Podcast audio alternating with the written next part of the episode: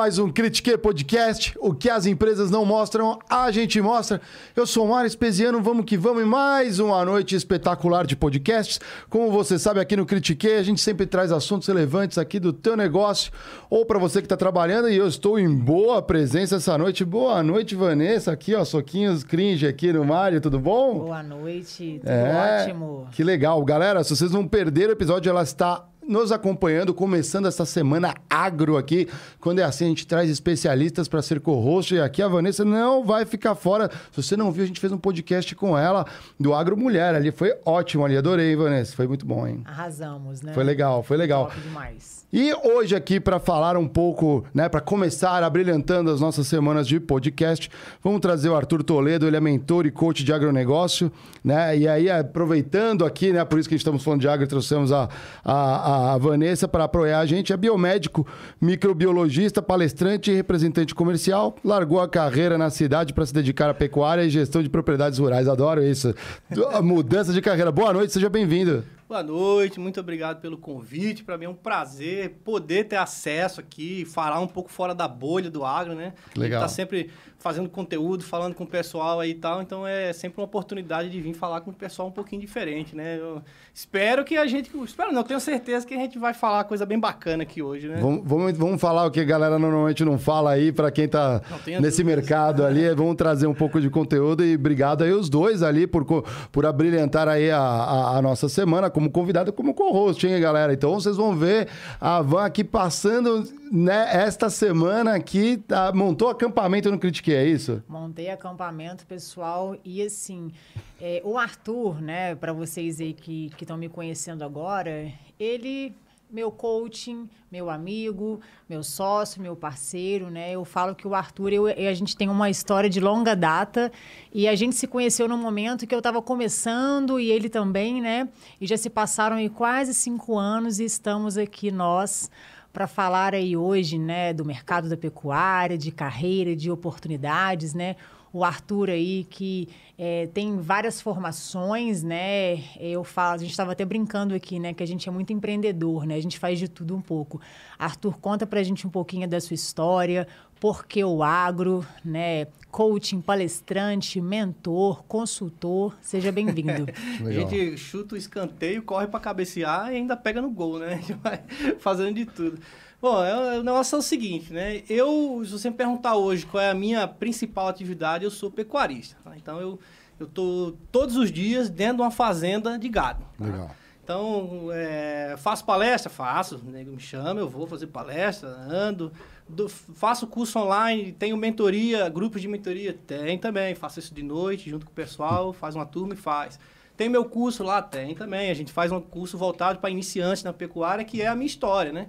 Eu também fui iniciante há pouco tempo atrás. Eu não sou um cara que nasci na fazenda, que fui criado no meio do gado. Eu fui mexer com gado já com 27 anos, né? Então eu era um cara, da, sou um cara da cidade, né? Eu eu nasci e cresci em Maceió, Alagoas. Então sou um cara da praia, tá? Da praia que pegava onda, que eu com 17 anos abri uma papelaria com um amigo meu, dois pivete com uma papelaria, vendendo coisa, vendendo para prefeitura, carregando coisa. Era uma loucura, né? Gente, dois malucos, né? E foi muito bom, porque isso foi que me ensinou a trabalhar, né? Tipo assim, eu desde 17 anos que a gente já entrou nessa de empreender, né? De ter uma ideia e vamos fazer, vamos fazer essa porra. Como é que vai fazer? Não sei, vamos. Pega o dinheiro, pede pro pai, vende não sei o que lá, pega e vai fazer. Só que ao mesmo tempo, eu tava, eu tinha uma ideia na época assim, a minha mente naquela época, não, Maceió, amo minha cidade, adoro. Você já foi Maceió? Eu não conheço Isso é Maceió. a coisa mais É. linda do mundo. Maceió, a cidade de Maceió, a praia, Maceió, você já foi, né? Você fazer toma sol palestra 5 lá, né? horas da manhã, o sol já está estalando. É, é, a, a praia é igual às praias do Caribe. Assim, em Maceió, você não tem que andar 300 quilômetros para ver uma praia bonita. Em Maceió, a praia é linda, linda. Então, o Você é o cara nosso que mora terceiro lá... convidado de Maceió. É? É. Teve mais dois aqui. Teve aqui o João Kepler e o filho João dele Quebra, também. pô, é, os caras são- É isso aí. é isso Mas aí. eu lembro do João Kepler, ó, dessa época que eu morava lá ainda. Ele É mesmo? Uma, uma, numa casa é, de festa, né? Eu, lembro desse nome, Kepler, não deve ter dois lá, né? Era ele, É, né? eu- Chamava Life, era um nightclub lá e tal. O negócio era bem bacana. Ó. É, é, era bacana, nossa, bacana. Enfim, e eu lá em Maceió, minha cabeça era, era Maceió. Eu empreendei em Maceió, fazer as coisas lá, viver lá, morar na frente da praia. Né? O objetivo da vida, pô, eu quero morar num apartamento na beira da praia. Aqueles apartamentos de um milhão de reais, uma cobertura. Esse era né? E como é o caminho para isso? Pô, ser empresário, né? Pô, qualquer coisa. Só que nesse meio do caminho, eu fui fazer faculdade de biomedicina. E por que biomedicina, né? Nem É. eu sei te dizer isso daí, mas tem, tem uma vez, porque assim, na época eu tinha uma ideia de fazer medicina. Ah, E eu não tinha nota pra isso, porque eu era, porra, da zoeira, né, da galera. É. não tinha nota pra isso. E aí fui fazer o vestibular da Federal, que era só o possível, porque não tinha particular em Maceió e também era uma fortuna se tivesse, porque hoje em dia qualquer faculdade de medicina você gasta uns 10 pau por mês aí. é. Não era a minha realidade na época. E eu tentei, fiz uma prova num lugar, fiz no outro. Aí, enquanto ia virar o ano, para o próximo ano, que teria um vestibular de novo, falei, enquanto isso eu vou fazer os vestibular aqui e vou passar em algum e vou cursando, para não ficar parado, né? Aí eu fiz o vestibular de biomedicina. E foi É só por gostando. isso, só Ah. porque queria fazer um curso da área da saúde, né? E eu comecei a cursar e gostei, cara. Gostei pra caramba. Tipo assim, porra, legal, bacana, era um negócio que eu não sabia o que era. A maioria das pessoas nem sabe o que é também. Mas, assim, basicamente era exames de laboratório, É. exame de sangue, exame de urina, não sei o que lá e tal. E eu comecei a gostar daquilo, peguei gosto por aquilo, mas eu não tinha intenção de sair de lá, né? Aí- Farmácia tem isso também, né? Sim, a farmácia bioquímica e a É. biomedicina são muito parecidas. A farmácia acaba se especializando mais numa parte, a biomedicina mais numa outra, mas um- uma coisa de laboratório de análise clínica e pesquisa, né? Muitos pesquisadores pesquisa. são biomédicos, farmacêuticos bioquímicos e tal. E aí, nessa época, eu não tinha noção de sair do Maceió, aí vem a vida e todas as suas certezas que você pensa que tinha, te passa um pé, te derruba e vira tudo. Que aí a minha mãe foi diagnosticada com câncer e teve que vir para São Paulo fazer um tratamento. E aí a gente, tipo, ela veio pra cá com a minha irmã, com meu pai, ficaram por aqui, e depois de uns seis meses meu pai falou. E nessa história eu tava fazendo biomedicina e tinha uma loja lá em Maceió. Então eu era. Eu tava bem, eu era empresário, pô. Com 17 anos eu era empresário, né? Falava com os amigos, era, pô, sou empresário, né? É, tem empresa, tem loja, tá? Ganhava dinheiro, perdia, fazia coisa errada, acertava, enfim. E, e daí, quando. Aí, depois de uns seis meses, meu pai pediu, né? Ó, pô, vem pra cá, pra São Paulo, que tá pesado aqui pra sua irmã sozinha aqui e tal, e vem ajudar. Nessa que eu vim, eu transferi a faculdade pra cá, e eu fiz a faculdade, terminei a faculdade aqui em São Paulo. Então, eu vim morar em São Paulo por causa da minha mãe e terminei a faculdade aqui. Quando eu terminei a faculdade aqui, eu arrumei um bom estágio na Santa Casa de São Paulo. Dali eu já entrei num curso da USP lá de... eh, não é especialização, é aprimoramento profissional em microbiologia, que eu nunca imaginei que eu ia mexer com isso. É. Na faculdade eu não gostava dessa, dessa matéria.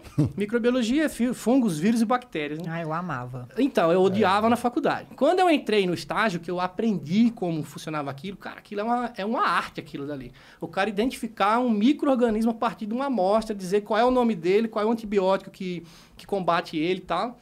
Se eu tivesse ainda nessa área, nessa zona de Covid, eu tava fudido. É, ia ter que trabalhar pra caramba, né? Já tá no, no olho do furacão dentro de um negócio desse, né? É. Então, dentro de uma fazenda hoje. É. Mas tudo aprende, cara. Tudo é válido, né? Tipo, hoje em dia, a minha experiência com a área da saúde me dá um conhecimento quando vem um médico veterinário falar comigo, falar de... Porque a bioquímica é a mesma, entre o, entre o ser humano e os animais, bioquímica, farmacodinâmica, tudo é a mesma coisa. Tem detalhes ali que mudam a mesma coisa. Então, quando, quando alguém fala assim, não, porque isso aqui é um aminoácido, isso daqui é não sei o que lá, ele pensa que eu não sei o que, o que é aquilo. Eu sei o que ele tá falando, entendeu? Então, o cara quer me engabelar, eu fico só ouvindo. Ah, isso entendeu? é legal, É, é. não, porque isso daqui é uma doença, é um vírus, não sei o que lá, e me passa um antibiótico. Eu falo, então, se a doença é um vírus, por que você está me passando um antibiótico?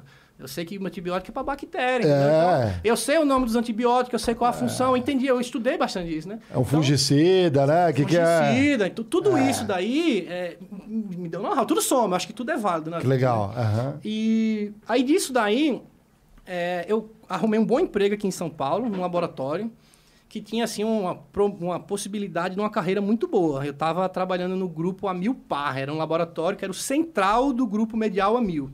Então era uma loucura, tipo assim, era o laboratório central de 20 hospitais de São Paulo e 140 postos de coleta e tinha assim uma possibilidade de uma carreira muito boa lá dentro, né? Então, aí foi comprado pelo grupo DASA, né, Uhum. o Diagnóstico da América na época, o Delboni, Lavoisier, não sei o que lá, foi comprado por ele, eu fui agregado ao grupo DASA, e lá no DASA tinha uma expectativa de crescimento lá. Eu fui para uma posição, assim, de um ano, que eu entrei como técnico de laboratório, porque o cara é recém-formado, ele pensa que quando ele pegar o diploma, ele vai pegar um emprego de, de, de, de diplomado, né? Biomédico. Sou recém-formado, eu pego um, um emprego de biomédico, agrônomo, né? Sou recém-formado, eu vou pegar um emprego de agrônomo. Você vai pegar um emprego de técnico de laboratório, de ajudante, de não sei o que lá, porque os caras querem alguém que tem experiência. Ninguém, ninguém contrata um cara recém-formado e joga um negócio importante para ele. Tem, assim, programa de trainee, né? Essas Aham. coisas. Mas na área da saúde é meio... Naquela época, pelo menos, era assim.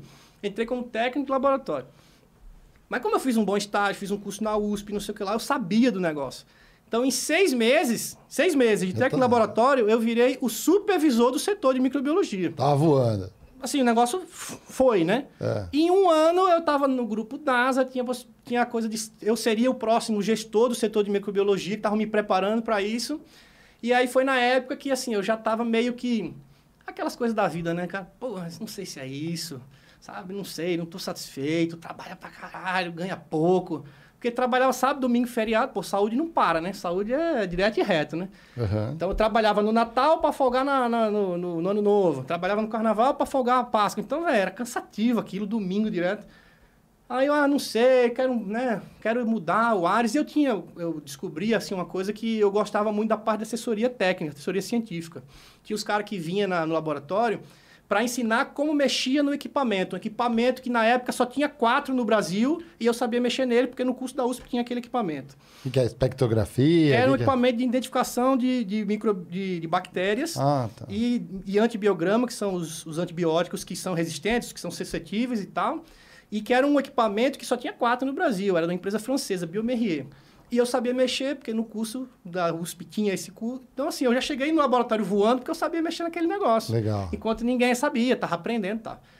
E aí, disso daí, falei, cara, eu quero ser assessor científico, assessor técnico dessas empresas. Só que aí é multinacional. Primeira coisa, tem que falar inglês. E eu, na época, era... Marromé. Sabia ler. É. Jogava videogame a vida inteira, computador, então eu sabia Via ler. filme, eu né? me virava no, no equipamento da É. porque o, o manual era todo em inglês. Então dava um flag no equipamento lá, flag número 77. O que, que os caras faziam? Quebrou, chama o técnico. Porra, por que não? Eu, é em inglês o negócio? Eu não sei. Eu pegava aquela bosta tinha lá. É em inglês, né? Manual. Faça isso, aperte naquilo, tira a tampa e remova. Eu ia lá, pum, pum, pum, resolvia. Por isso que eu virei o supervisor do negócio, porque eu resolvia o negócio. Que a galera tava lá bem, tipo, de boa, né? Ah, chama o técnico, velho. Você tem 1.200 amostras de urina, de urucutura, que tá crescendo, tipo, que você não pode esperar pro cara voltar aqui amanhã, entendeu? Tem que ser agora.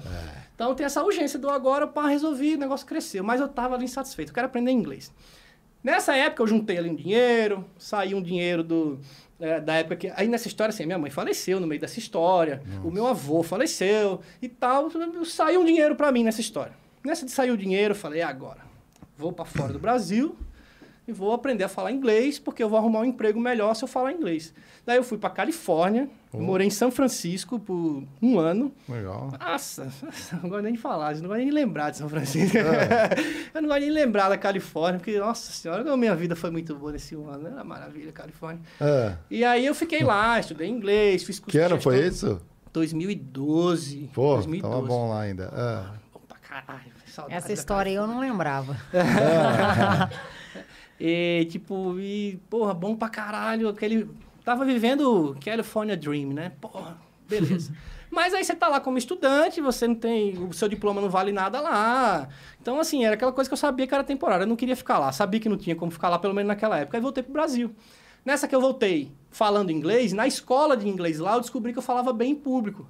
Porque eles fazem você falar o tempo todo, né? Tipo, Aham. Você tem que falar, levanta e fala, pá, pá, pá, pá, pá. E eu falava. Aí os caras tudo com vergonha, né? Um monte de coreano, indiano, né? Os caras tudo... Falava, né? Então, os caras, pô, você fala bem em público tal, não sei o quê. Eu falei, é, sei lá, eu só falo, né? Aí nessa que eu voltei, eu, eu vou trabalhar com negócio de palestra. Me deu esse estalo, assim. É mesmo? É. Trabalhar com palestra. Aí nessa de trabalhar com palestra, eu voltei, escrevi no Cato lá, Procura de vaga, palestrante da área da saúde. Pá, apareceu uma vaga para mim. Aí os caras me chamou. Eu, aí eu fui contratado numa empresa que fazia palestras em empresas e escolas. É, era tipo, toda, toda empresa com mais de 100 funcionários tem que fazer uma CIPAT. Ah, sim, a lá, CIPAT, de é. previsão de acidente de trabalho. Isso. E, um, e tem temas obrigatórios. Sim. Um deles é prevenção de saúde. Falar sobre DST, sobre câncer, é, Aham. hipertensão, não sei o quê. Então, essa empresa vive de fazer Ergonomia, empresas... Tudo, né? De fazer, é, fazer palestras em empresas no Brasil inteiro. Pô, Então, nesse ano, eu fiz, eu tenho até anotado isso aqui no caderninho, eu fiz mais de 400 palestras pelo Brasil. Minha Era palestra nossa, de manhã, cara. de tarde e de noite. De manhã, de tarde e de noite. Aqui em São Paulo, quando você imaginar a biboca que você imaginar, eu fui fazer palestra numa escola. Quando você imaginar, eu fui fazer palestra lá. Conheço tudo aqui em São Paulo. E fora as empresas, né? Tipo, Brasil, fui para Rondônia, Maranhão, Bahia, Rio de Janeiro e tal. Então eu ganhei uma casca de palestra, que é assim, é palestra com audiência público, como é que fala? É, Público hostil. Você Ah. imagina você chegar numa escola de ensino médio aqui em São Paulo, tem que falar. lá no, em Guaianazes. Fui lá fazer palestra lá. Fazer palestra para o ensino médio à noite em Guaianazes. Você acha que os caras aceitam quando você chega lá, de branco, eu sou o médico, vou dar uma palestra, eu sou né, o doutor, né? Porque o cara vê de branco, você é o doutor, né? É. Eu sou o doutor, vou fazer uma palestra para molecada de 17, 18 anos, à noite. Mas a gente pegava É. Como que você conquistava? Você tinha que é? entrar com os dois pés no peito. entrar com voadora pros caras. Porque se você entrar, você- é, os caras engoliam você. Então tinha que chegar e fazer assim, "Ô, meu amigo, você aí, ó. Quer sair? Sai, porra, fica aqui não. Tô, tô vendo um monte de homem aqui, não tô vendo criança aqui. Se você for homem, levanta e sai, fica lá fora. Vocês são homens. Você fala assim, não era de- desafiando, eu não queria desafiar os caras, né? Porque também tem a saída lá, né? Então, assim, É, você tem que ir embora pra vai cá. chegar e desafiar os caras, mas assim, porra, eu tô falando de homem pra homem aqui. Aqui não tem nenhum criança aqui. Pô, se tudo 17, 18 anos, vocês não são criança. Quer sair, eu deixo você sair. Eu não sou professor da escola. Eu não preciso que você fique aqui dentro. Vai lá pra fora. Você ganhou uma hora pra ficar lá fora, vai lá. Os caras é mesmo, não é? sai. Os caras saíam. Daqui a meia hora, os caras voltavam. Porque estavam interessados no assunto. Porque eu, a palestra era um negócio de contar história. É lógico. Os caras via que, tipo, respeitavam e entravam. Assim, essa história é longa também, essa história das É. palestras. Mas isso me deu uma casca disso daí, né? E aí, nesse meio do caminho, eu fui ser representante comercial da área da saúde. Ah. Porque como eu falava muito, gostava de ir nos canos, nas empresas, eu ia muita empresa fazer palestra, né? Uhum. Pô, dá pra fazer uns contatos com o pessoal aqui, né? Vamos, vamos começar a trabalhar isso daí. Aí virei representante comercial. aí foi onde, assim, um negócio que eu errei, assim, não era pra eu ir fazer aquilo, né? É mesmo? Porque, pô, você ir vender num hospital é diferente de você chegar pra fazer uma palestra. Você chegar pra fazer uma palestra, os caras te querem ali, os caras te chamou pra ir fazer a palestra. É. Quando você chega pra vender, é você e mais 200 querendo vender lá. Cadê o entendeu? Diego nessa zona aqui, né? Os caras não abrem a porta, entendeu? Pra você abrir a porta e entrar, velho, é, comercial é um desafio. O cara ser vendedor não é pra qualquer um. Que existe essa, esse dilema, né? Falar assim, ah, você estudou tanto pra ser vendedor, né? Vendedor parece um negócio sem valor, assim, pelo é menos... bem é mais complexo do que a gente imagina, né? é, no, Não, é uma arte, né? Uma- no, no meio, assim, tem meio com uma coisa assim, ah, vendedor é aquele cara chato que quer te dar o. quer tirar vantagem de você e tal. Eu tô né? sempre do outro lado, eu sou comprador, né? Então eu sou, eu tô, eu tô, eu, te- eu trato muito bem o vendedor. É, eu Tratar bem é um desconto bom. Eu também trato bem, porque eu já fui do outro é. lado e eu sei o quanto é dura. Esse pessoal que liga, né, do telemarketing, os caras xingam de volta e falam, velho, não xinga o cara. É. O cara tem meta pra fazer, É velho. Você no máximo atende e desliga. Fala, ah, velho, tu quero não, tchau e desliga. É. Não xingar o cara, velho. Enfim. E aí nessa eu falei, ah, tentei, tentei, tentei. Passei um ano tentando e nada, né? Porra, não vendia, vendia um negócio, uma comissão, não dava, pagava nada disso daí. Aí foi que eu caí no agro. Por quê? Porque nessa de É. faculdade eu conheci a minha esposa hoje, que inclusive deve estar assistindo, né? Minhas filhas, Qual é o nome Silmara- dela? Silmara. Salve, E é- Silmar. Aí, ó, boa E noite. eu tenho uma menininha, Alice, de uns 4 anos e meio aí também, deve estar assistindo também, deve estar falando, olha o papai. né?" Manda uma mensagem aqui no chat, eu falo aqui, eu tô moderando aqui. É. E aí eu conheci ela, comecei a namorar, e a gente, né, ela inclusive foi pra Califórnia junto comigo, né? Foi ali onde a gente, tipo, meio que casou, né? Sem ter casado oficialmente, a gente foi junto, né? Tipo, casou, né? Quando a gente voltou, a gente casou nesse meio tempo e tal. E aí, assim, o pai dela, desde muitos anos, ele tem, ele tem negócio em São Paulo, eles moram em São Paulo e tal, mas ele sempre investiu em propriedade rural, sempre teve. Quando eu comecei a namorar com ele, ele tinha um sítio, assim, depois ele aumentou, comprou uma fazenda e tal. E eu ia lá na fazenda, mas eu não sabia nada do que estava acontecendo lá na fazenda. Sabia nada. É, apesar de que em Maceió, meu avô tinha fazenda também. Meu avô tinha fazenda, mas eu ia lá a passeio. Isso faz quantos anos? Ah, isso foi em 2012, 13. Quando você começou a mexer com a pecuária, né? Pecuária eu comecei em 2014 para 15. E, assim, eu não sabia, eu não fazia ideia do que é agro, tá? Eu acho que é como a maioria das pessoas que estão na cidade, eu sou um cara da cidade. Aham. Então, qual era a minha visão? Eu gosto de dar essa ideia. Qual era a minha visão quando você viaja de carro por aí, né? Você sai de São Paulo aqui, você vai pra, sei lá, pra BH de carro. Saiu da cidade, você vê mato, mato, mato, mais na frente um mato, e mato daqui até a próxima cidade. Uhum. Chegou ali em Jundiaí, falou, opa, uma cidade. Uhum. Passou Jundiaí, mato, Mato. mato, mato. Aí, Valinhos, é, Mato, entre aspas, né? Agro. Sim, mas esse é o pensamento do cara, É. meu pensamento na época, né? Então, mato, né? Depois que você entende, quando eu comecei a entender que eu comecei a andar com meu sogro, e ele começou a... Aí o olhar muda, que é o seguinte, você passa ali e fala, olha, cana, olha, milho, é. olha, gado, olha, nossa, o que o cara faz Tudo aqui, que é interessante, agro. e tal. Então, assim, cada metro quadrado que tá fora da cidade, Tem tem, al- tem o agro, tem alguém investindo naquela terra, porque Ou tem tá dono, parado também, né? É. Tem, tem as paradas, tem né? os parados É. também, mas assim, tem dono É. e tem alguma atividade produtiva em cima. Quando você pega o, o zoom, né, do Google Maps, você está numa cidade, aqui em São Paulo, lá, você vai dando um zoom out, pá, pá, abrindo, Uhum. pá, uma mancha branca, daqui a pouco aquela mancha branca vai subindo, vai vendo verde, verde, o Brasil é todo verde. Tudo né? quadradinho, se é bem planejado, né? Você vê É. tudo verde ali e aqueles pontinhos que são as cidades. Aí, aquele verde todinho que você está vendo, ou é propriedade rural, ou é reserva é, de mata, ou terra indígena, é mato. O Brasil, o seu É. olhar de cima é verde, o, o mapa do Brasil é verde, né? Então, você começa a ver que tudo aquilo dali é produção agrícola. E assim, eu não fazia ideia de valores, entendeu? Então, assim, a primeira vez que eu fui é, com meu sogro lá, ele falou, ó, vou comprar umas vacas lá e tal, vamos comigo lá, só pra você dirigir e tal. Então, assim, não tinha nem interesse, eu fui porque eu tava de boa e falei, ah, vamos lá, né? Aí fui. Isso foi porque a minha sogra que falou assim, vai com ele, você tá aí meio, você vai fazer o que amanhã? Tipo, Vai fazer o que amanhã? Eu, nada. Ah, vai com ele lá pra você dirigir e tal. Falei, tá bom, mas fui sem pretensão nenhuma. Tanto é que eu cheguei com um sapato social lá no, no- lugar, tipo, na, na mangueira, no curral lá. Nossa. Pura bosta de vaca. Eu fiquei pro lado de fora. Falei, como é que eu vou entrar com um sapato desse aqui, né? Aí tinha um pivetinho, assim, dos oito anos, que falou, nossa, mas tem que trazer uma bota de borracha. Ele, É. Falavam meio gauchinho, assim. Tem que trazer uma bota de borracha. Falei, é verdade, filho, eu tô errado aqui, né? Mas aí que eu entrei lá... Mas o sogro tinha uma bota de borracha? Ele tinha uma botina. Ah, tipo, que eu tenho aqui, uma bota, né? Um botinão e tal. Aí ele entrou lá e eu fiquei de fora. Tive medo de entrar lá, porque aquele monte de vaca berrando, aquele monte de bezerro separado, que eu falei, peste quem entra aí, né? Fiquei do lado, né? Aí ele entrou, foi lá e ficou lá, passando no meio, mandou passar, mandou olhar, manda voltar, manda voltar, olhar de novo, de um por um, com um pauzinho na mão, assim, só separando e tal, não sei o quê. Viu tudo, negociou, ficou uma hora lá conversando com o cara. Aí quando saiu, ele falou, ó, esse cara, ele quer 2 mil nessas vacas. Mas a gente tem que pagar 1.800. 1.800 é bom negócio. Aí eu, ah, é? Mas quanto custa isso daí? Ele falou o seguinte, isso aqui é uma vaca, vou comprar a vaca com o bezerro no pé. A vaca com o bezerro no pé, se eu pagar 1.800, ela vale 2 mil, mas eu tenho que pagar 1.800. Que é aí que você ganha dinheiro, comprando menos do que vale. Isso aí, eu aprendi isso com ele, tá? Que tem que Aham, comprar tá menos do que vale. Um dia desse eu vi lá no Warren Buffett falando. É. Regra número um para você ganhar dinheiro, não perca dinheiro. É. né? É, Ele fala, e regra número dois, é, é, nunca esqueça da regra número um. Exato. Aí ele fala, se você comprar um ativo por menos do que vale, você nunca vai perder dinheiro. É. Você está comprando menos do que vale, só vai para frente aquilo dali, né? Warren Buffett, pode procurar que tem esse vídeo dele falando, uns vídeos antigos dele falando É. isso. Fala, isso eu aprendi com meu sogro, velho. Isso eu vi ele fazer Tá isso, muito, né? mais, tá, tá muito mais próximo né, do que o Warren Isso Buffett. o Warren Buffett aprendeu com ele. mas aí eu comecei a entender o valor. Falei, ah, é? Mas, pô, você paga dois mil nisso daí. Ele falou, ó, daqui a seis meses você desmama o bezerro, vende o bezerro por mil, que na época era esses valores, hoje em dia tá quatro vezes esse valor, três vezes esse valor. Você vende por mil, pega a vaca para engordar, põe ela para engordar, põe ela manda pro frigorífico e vende por dois mil ela gorda.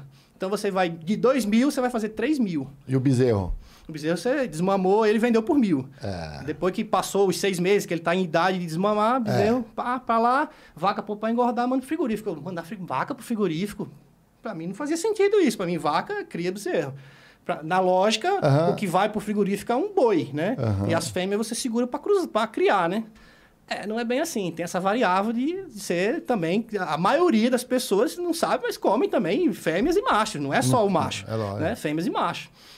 E aí eu falei, caramba, de 2 mil vira 3? Ele falou, é, ó, essas vacas aqui eram 100 vacas. Eu vou pagar 2 mil nelas, vou pagar 1.800 nelas, só que elas valem 2 mil. Então ele ganhou 200 reais por cabeça, na compra. Comprou por 1.800. Ele falou, eu sei quem compra essas vacas por 2 mil. É, o cara lá compra. Aí eu falei, ô louco, mas, porra, como é que é isso? Ele falou, não, eu vou comprar, eu já sei quem vai me comprar essas vacas. Ele levou pra fazenda, pagou frete, caminhão. Aí, já tem o um custo aí, já tem um custo. Chegou na fazenda, no outro dia levou o cara, ó, chegou umas vacas lá, vai ver. No outro dia o cara foi lá e pagou os 2 mil pra ele. É a famosa liquidez, né? É. Da pecuária. Então, as pessoas falam muito que a pecuária tem uma liquidez muito, muito grande, né? Ou seja, você comprou o gado hoje, se você quiser vender amanhã, você vende. Você não, É. você não perde, assim, o dinheiro ele não, não morre Você não perde mão, tudo de uma entendeu? vez. Talvez você não pega o dinheiro que você quer quando você É, precisa mas vender, você faz dinheiro, obviamente. mas você faz dinheiro. Mas o dinheiro roda muito fácil, porque se você procurar no Brasil, todo lugar tem boi à venda e Mas era o que a gente estava conversando antes, né? A É. pecuária ela tem um giro muito fácil, rápido, mas não dá um lucro muito alto. Sim, a lucratividade comparada com outras atividades no Da agro, ela é relativamente sim. menor, porque ela Menor. tem uma segurança relativamente maior em relação a outras coisas, né? É, a gente ainda vai chegar nesse ponto aí, assim, do, do- o, o agricultor e o pecuarista são mundos completamente diferentes, tá? Então, assim, um, é um risco que, vi, que corre que o outro é completamente diferente. Tem aí uma junção entre os dois, mas é um ponto bem, é, bem específico, né? Mas aí, assim, eu vi em uma transação que ele fez, Ah. em dois dias, é, 200 reais a cada 100 vacas, ele ganhou 20 mil reais. É. Assim, teve o custo ali, mil É, isso que eu reais tô do fazendo. frete. Ah, tá. Teve um mil reais de frete, um 10 real por cabeça por de comissão pro cara lá. É. Mas Fez dinheiro. vamos Ah, falar que fez ele fez dinheiro. 18 mil reais e É. assim, ó. Fez assim, Aí foi você lá um ficou dia, maluco. Eu falei, caramba, isso não vai dar dinheiro, bicho. isso não vai dar dinheiro. Aí, tá bom, aí fiquei andando com ele. Aí lá um dia ele falou, vamos comprar um gado lá não sei onde. Aí fui com ele. Aí ele, de novo, pá, me explicou um pouco mais. E nisso, no meio do caminho, o cara vai explicando, ó, tá vendo isso daqui? Aqui é milho. Ó, o milho do cara tá feio, esse cara errou, velho. Esse cara plantou no dia errado e tal. Caramba, né? Mas tem isso, né? É, esse cara plantou atrasado, perdeu, não sei o que e tal, vai perder tudo isso aí, né? Ah, Então, aí você vai vendo as variáveis do negócio. Mas aí eu comecei a enxergar isso, que cada lugar que você anda, todo aquele mato que eu via antes, mudou a minha visão. Não é mais mato. Né? Tem a região que é mata mesmo, que são as florestas e tal, que é um mata, quem fala mata, né? Mas aquela ideia do cara urbano que andava numa, numa estrada e não sabia o que era aquilo, mudou. Eu comecei a ver todo lugar que eu olho, eu vejo negócio. Você entendeu? entrou no sistema, né? Todo lugar que você anda no Brasil, se você saiu de uma cidade, onde você olhar um pedaço de terra, tem negócio. É cana, é laranja, é café, é gado, é leite, é, é- é eucalipto, é mogno, é, é uma infinidade de coisa, né? E aí você começa a ver o seguinte, esse cara que vendeu as vacas pra gente lá, se você vê ele na rua, você pensa que ele é um mendigo. O cara tava num carro velho, todo fudido, Detonado. ah. todo fudido, tá? Com uma roupa velha, rasgada, melada de merda. Mas o cara tava lá com um cheque de 200 mil na mão. Aí você começa a ver, caramba, bicho, mas tem uns caras com dinheiro aqui, né? Isso porque o cara tinha 100 vacas. Você imagina o cara que tem 200, 300. Aham. Mas 100 vacas hoje é muita coisa, né? Depende, depende. Se, Na verdade, para pecuária do Brasil é pouco, né? É pouco, né? Tem gente aí que tem 5 mil, 10 mil, 20 mil, 100 mil cabeças de gado. Isso aí tem no É. Brasil, né? Esses caras que são grandes pra caramba. Mas, assim, é, é comum você ter pessoas que têm 200, 300, 400 vacas, né? Enfim. E, e aí você começa a ver, assim, a grandeza do negócio que é o agro, assim, né? É, eu gosto de dar esse exemplo, assim, que a gente vê nessa cidade pequena. Eu vou dar um exemplo mais próximo, tá? Ah. Esses caras que vendem alface, no- que são aqui do Mogi das Cruzes, você vê um japonês Aham. num carrinho velho, cheio de alface e tomate, trazendo de Mogi das Cruzes pro, pro Ceasa. Cea- Ce- Ceasa não, Ceagesp. Você é GESP, é. Você não faz ideia do tanto de dinheiro que aquele cara tem. Não faz Ah, ideia. Os caras são ricos demais. Que Aquilo é muito dinheiro. Horticultura, num, metro, num, num, num hectare, Você faz muito alface. muito dinheiro, muito dinheiro. Tomate pra caramba. Então, assim, tem cara, só que low profile, os caras, entendeu? Carro velho, tem medo de ser roubado. Então, você já, esse cara podia ter uma Ferrari. Podia. Mas ele fala, Ferrari? Eu vou Não dá ideia, não, que a galera que tá assistindo aqui vai. Tem uma galera que tem- cuida dos business aqui que não é muito oficial, né? Vai, vai ficar de olho no japonês agora aí. Você É, mas dica. assim, dando um exemplo, né? Que você vê Pô, pessoa... Vai ficar na saída do Ceasa ali, ó. Você acha que é um coitadinho, cara, velho. Você acha que é um coitadinho, cara. Você vê assim, fala, um coitadinho no carro velho, Mas o pessoal né? da pecuária também é muito assim. Quantas cabeças de... Primeira pergunta que eu faço quando eu encontro um pecuarista, né? Mas aqui, me conta. Quantas cabeças de gado você tem? Eu perguntei a mesma coisa Ah, pra ele. É. eu tenho ali uma meia dúzia. Ele tá lá com 500, 800 cabeças de gado no pasto. Tem nenhuma, não. É, o que eu aprendi Fala que não desse tem mundo... nada. do- É que a pergunta é interessante, porque você entende também o tamanho da área Mas que ele que você precisa, saiba. né? Mas é meio como Ele você- não quer que você saiba, é meio né? que como você perguntar pro cara quanto dinheiro ele tem no É. banco. Ah, é, porque é dinheiro vivo. Entendeu? É, É, meio que isso. isso. Então o cara meio que Mas esconde, não- entendeu? Não, mas por exemplo, você me perguntou isso. É. Eu sei que não tem nada demais, você me perguntou de curioso. É. Mas já tem gente que pergunta pra medir, entendeu? Pra assim. Ah, qual que é o tamanho? Se ele é um desse mega. entendeu? se é o rei do gado. É, então é meio É isso. verdade. É, mas tem isso. Não, mas desculpa a indelicadeza, Não, então. mas não tem é. nada demais. Você me perguntou numa boa, eu respondi numa boa pra você. Não É. falando que é esse, esse exemplo, né? Mas assim, é, é, é, esses, esses caras que tem. Quanto mais dinheiro o cara tem, mais ele esconde o dinheiro que ele tem. Mais ele esconde. Tem um cara lá perto nosso, lá que ele anda numa estradinha, aquela estrada da Fiat, uma estradinha caminhonetinha, toda fodida. Uma roupa velha, o cabelo esquiado, meio de merda. Você não faz ideia quanto dinheiro aquele cara tem. Aquele cara tem 5 mil cabeças de boi, tem fazenda que vale. Ele tem uma fazenda lá de. Sei lá, vou falar uma fazenda pequena, média, ali, 100 alqueires em São Paulo. Um alqueire hoje é 140 mil reais na região. Tá o cara tem suave. uma fazenda de 11 milhões de reais. Nossa Se senhora. você esse cara na rua, você pensa que é um mendigo. Tá Ele fala, suave. Coitado esse velho, né? É. Enquanto isso, eu morava aqui em São Paulo, tá? É. E morava no Alphaville, né? Porra. E aí, pô, né? Pessoal tudo É bacana ali. É. grana e tal, não sei o quê. E aí, eu tinha um... Eu não vou nem citar nomes, porque é até perigoso, que depois o cara ah, descobre do que, que eu tô falando. Mas um cara que eu conheço que trabalhava numa escola da região, Hum. que é a escola só dos Bam, bam, bam. É. cinco só- pau a mensalidade na época. Hoje em dia deve ser mais do que isso, né? Ele falou, você não faz ideia da inadimplência que é essa escola. Você não faz ideia que o cara chega numa BMW, mas não paga a escola do filho, tá cinco meses atrasado. Aí, assim, sabe essa, essa questão dos valores que me foi fervendo, assim, falando, caramba, bicho, como tem cara na cidade que você pensa que tem dinheiro e o cara não tem. É. Que E no cara- campo. Porque faz parte do negócio, parecer que é melhor, porque para você ser bem visto, para você. é, ah, pá. Sim. aquele cara ele ganha 50 mil por mês, que é um puta salário, 50 mil por mês, mas ele gasta 50 mil para manter aquele padrão de vida. Três filhos numa escola cara, prestação de um carro desse altíssima. Então, assim, é- aí você vê, pô, esse cara é né, um cara cheio de soberba com os outros, trata mal os outros, pá, não sei o quê. É. Aí você vai numa fazenda dessa, o cara. Essa semana passada. Humildão e tem muito mais Essa rico. semana né? passada eu conheci um cara que é o dono de uma usina. Dono de uma usina. É, tá, por, por acaso conheci o cara. O cara tava com a camisa velha, sentado, tomando ping, tomando cerveja comigo. Você fala assim, velho, se esse cara fosse o dono, o dinheiro que ele movimenta, o que ele tem de patrimônio, se fosse um cara que tem um outro tipo de negócio, esse cara nem me recebia. Nem falava comigo. E o cara, não, chega aí, rapaz, vamos tomar cerveja, vamos tomar ping. Então, assim, essa simplicidade, assim, que eu aprendi a ter quando fui para esse universo, foi uma coisa que, assim, me motivou muito e me deu um senso, assim, de... Pô, que caramba, gostei disso daqui, Que sabe? legal. Gostei disso daqui. E quando eu entendi o valor das coisas, o valor de terra, quanto que ela gira, aí foi que eu entendi. O Brasil é a maior potência mundial do agronegócio.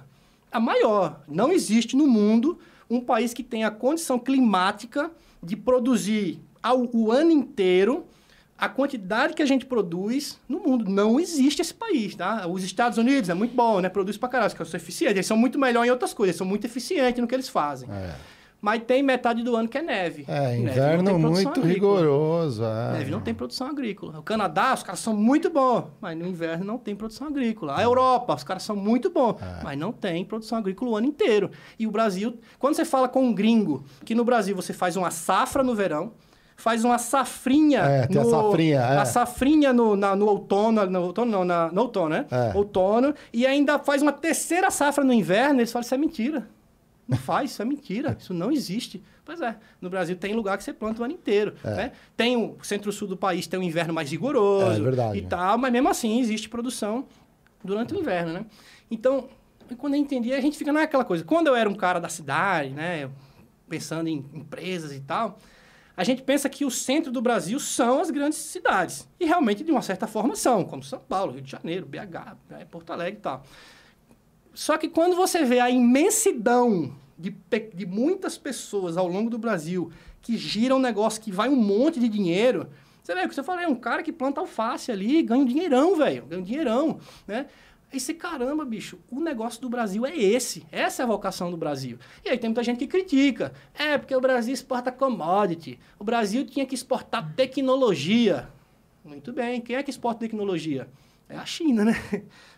Fala sobre China aqui, né? Fala sobre modelo de produção chinês. O mundo inteiro fica calado. Por quê? Vai lá ver o direito trabalhista como é que é na China. Eu já fui na China. É. Você tem o direito de trabalhar lá. Esse é o direito que você tem lá.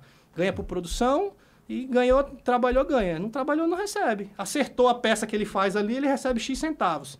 Errou a peça, ele paga a peça inteira. Já vi aqueles caras no Braz, né, que fazia Uhum. Opa, aí pega uns, uns, Como é que é? Venezuelano, não, é. Bolivianos. Boliviano. Ah. Aí, pô, trabalho escravo, não sei o que e tal lá. É, o padrão da China é esse, velho. Né? E eu não estou dizendo que isso é errado lá, não, mas é a cultura deles. Para eles está bom isso daí, né? Mas o resto do mundo compra da China, mesmo eles trabalhando dessa forma. Ah. Então, assim. É por causa é... Que, é, que é preço, né? Mas o interessante da gente escutar a história do Arthur, né? Não só pensando em carreira, né? Porque ele consegue linkar todos os contextos, né? Que, que ele vivenciou como vendedor, biomédico, palestrante é, é, é, e também como pecuarista, né?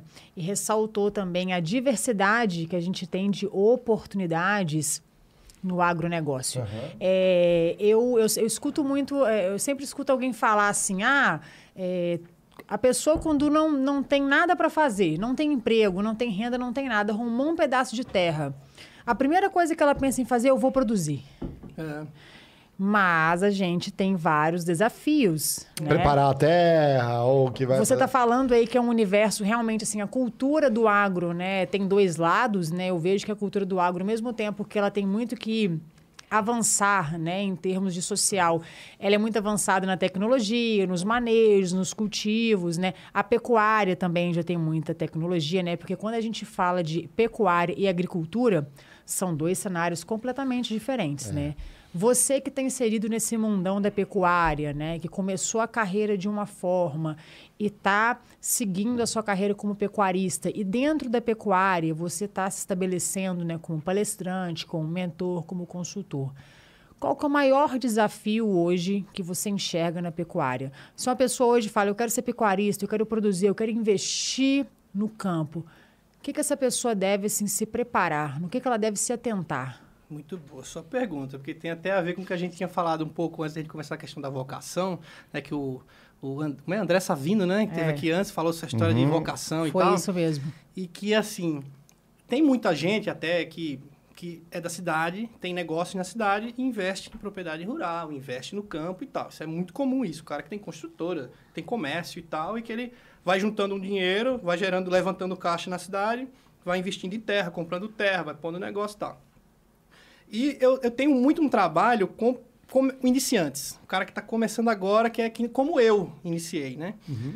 E quando você sai do mundo de empresas e você entra numa fazenda, você enxerga o quanto que tem que melhorar e o quanto pode ser melhorado nessa questão de gestão, estratégia, pessoas. É, apesar da gente ter no Brasil centro de excelência em propriedades rurais e, a, e negócios do agro de uma forma geral, a média ainda é muito baixa. A gente tem fazenda no Brasil de pecuária, né?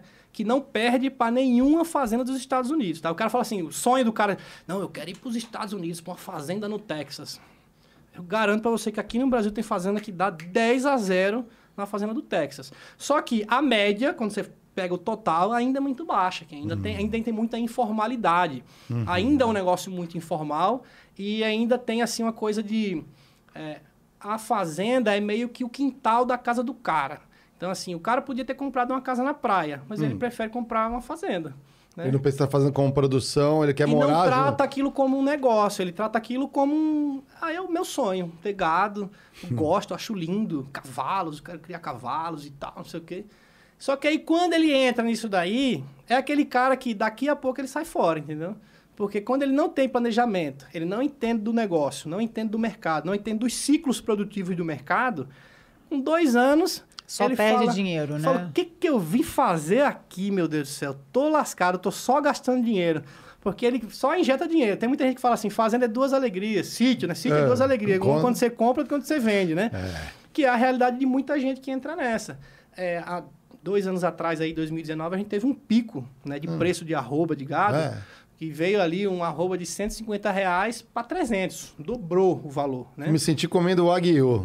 Todo mundo? Mas não era. todo mundo quis entrar. Porque É. na hora que tá bom, todo mundo quer, entendeu? Aí, Então, assim, aí entrou preço. todo mundo. Mas o cara entrou no. no- no- no- você comprou a É. ação no máximo dela. Exatamente. Agora a gente tá enfrentando a inversão dessa Porque curva. todo mundo entrou também, né? Assim, a- tem, vários fatores, não é só essa questão da. Tem vários fatores do ciclo produtivo, do ciclo pecuário, mas todo negócio é assim, quando todo mundo vai, os primeiros, porra, bom pra caralho, os que chega depois. Aconteceu sem isso qualquer- com feijão, sempre acontece. Eu sem vejo que qualquer tá. negócio, sem qualquer negócio. Esse ano foi o amendoim. É. Ano até o padre É. tava plantando amendoim, porque amendoim tava dando dinheiro. É, a Santa Helena se lascou, que tava cara- hein? É. Os caras pagando arrendamento uma fortuna muito mais do que valia, que falou, rapaz, isso vai dar errado isso daí. Tô preocupado, São João tá vindo, vai ter paçoquinha pra caramba, vai Aí tá caro, hein? deu É. lá a, a, É. a guerra na, na, na Rússia. É. A Rússia é um dos maiores compradores de, De do amendoim. amendoim. do Brasil. Não comprou, entubou um monte de amendoim Metade do preço a- o amendoim tá. Então o cara que pagou arrendamento, que financiou trator, que... É o cara para estar bem hoje, para É, se né? dar O- bem hoje, tanto É. na pecuária quanto na agricultura. A gente vai falar agora um pouquinho, né, sobre essas duas frentes.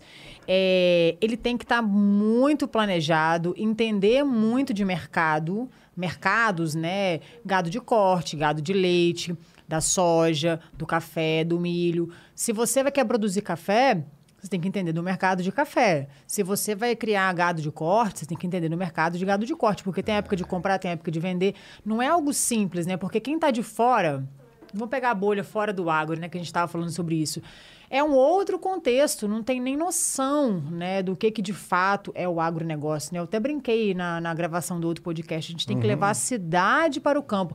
A gente tem que a- a capacitar a cidade para a cidade ir para o campo, porque o campo está precisando de mão de obra, o campo precisa de infraestrutura e às vezes a gente não desenvolve mais por causa a mão de obra é um grande desafio, Sim. né? Eu perguntei Ah, para você sobre é um- desafios. Se você perguntar com qualquer pecuarista hoje, Mas qual é o teu maior tudo. problema? Mão de obra. Achar Tá pessoas só que trabalhar. Não é só na pecuária, Não, em né? tudo, Isso é em tudo, é em todo, é em todo lugar. A gestão, É. né? A é um gestão, pior. a falta de Você capacitação. não ensina o cara a mexer com gado assim, "Ô, põe aí que eu te ensino. O cara tem que ter um feeling ali de andar bem a cavalo. Ah, tem a, monta... tem a questão Entendeu? da montaria Tem um- ali, né? tem um- tem Mas um- a maioria dos cavalos, tudo até criança brinca, não é? Ah, vai pensando, esses cavalos de trabalho medo. fazenda, você é doido. Ah, Uma vez eu- por- Uma vez por ano eu tomo, eu tomo um tombo feio, uma vez por ano. É mesmo? Você toma mesmo? Esse ano eu não tomei ainda, espero não tomar ainda. Mas ano passado aí eu tomei um tombo feio lá, meti a cabeça no chão a cabeça com uma bola desse tamanho, assim. Eu tenho azar, eu pego uns pangaré que tudo faminto, eles saem andando, começam a pastar. Eu, não- eu falo, vamos pra É, lá. os caras uns- te dão animal manso. É, animal manso, já não sou, eu sou da cidade, olha esse cara de mané, fala assim, "Pô, você vai, vou dar essa égua aqui, vai,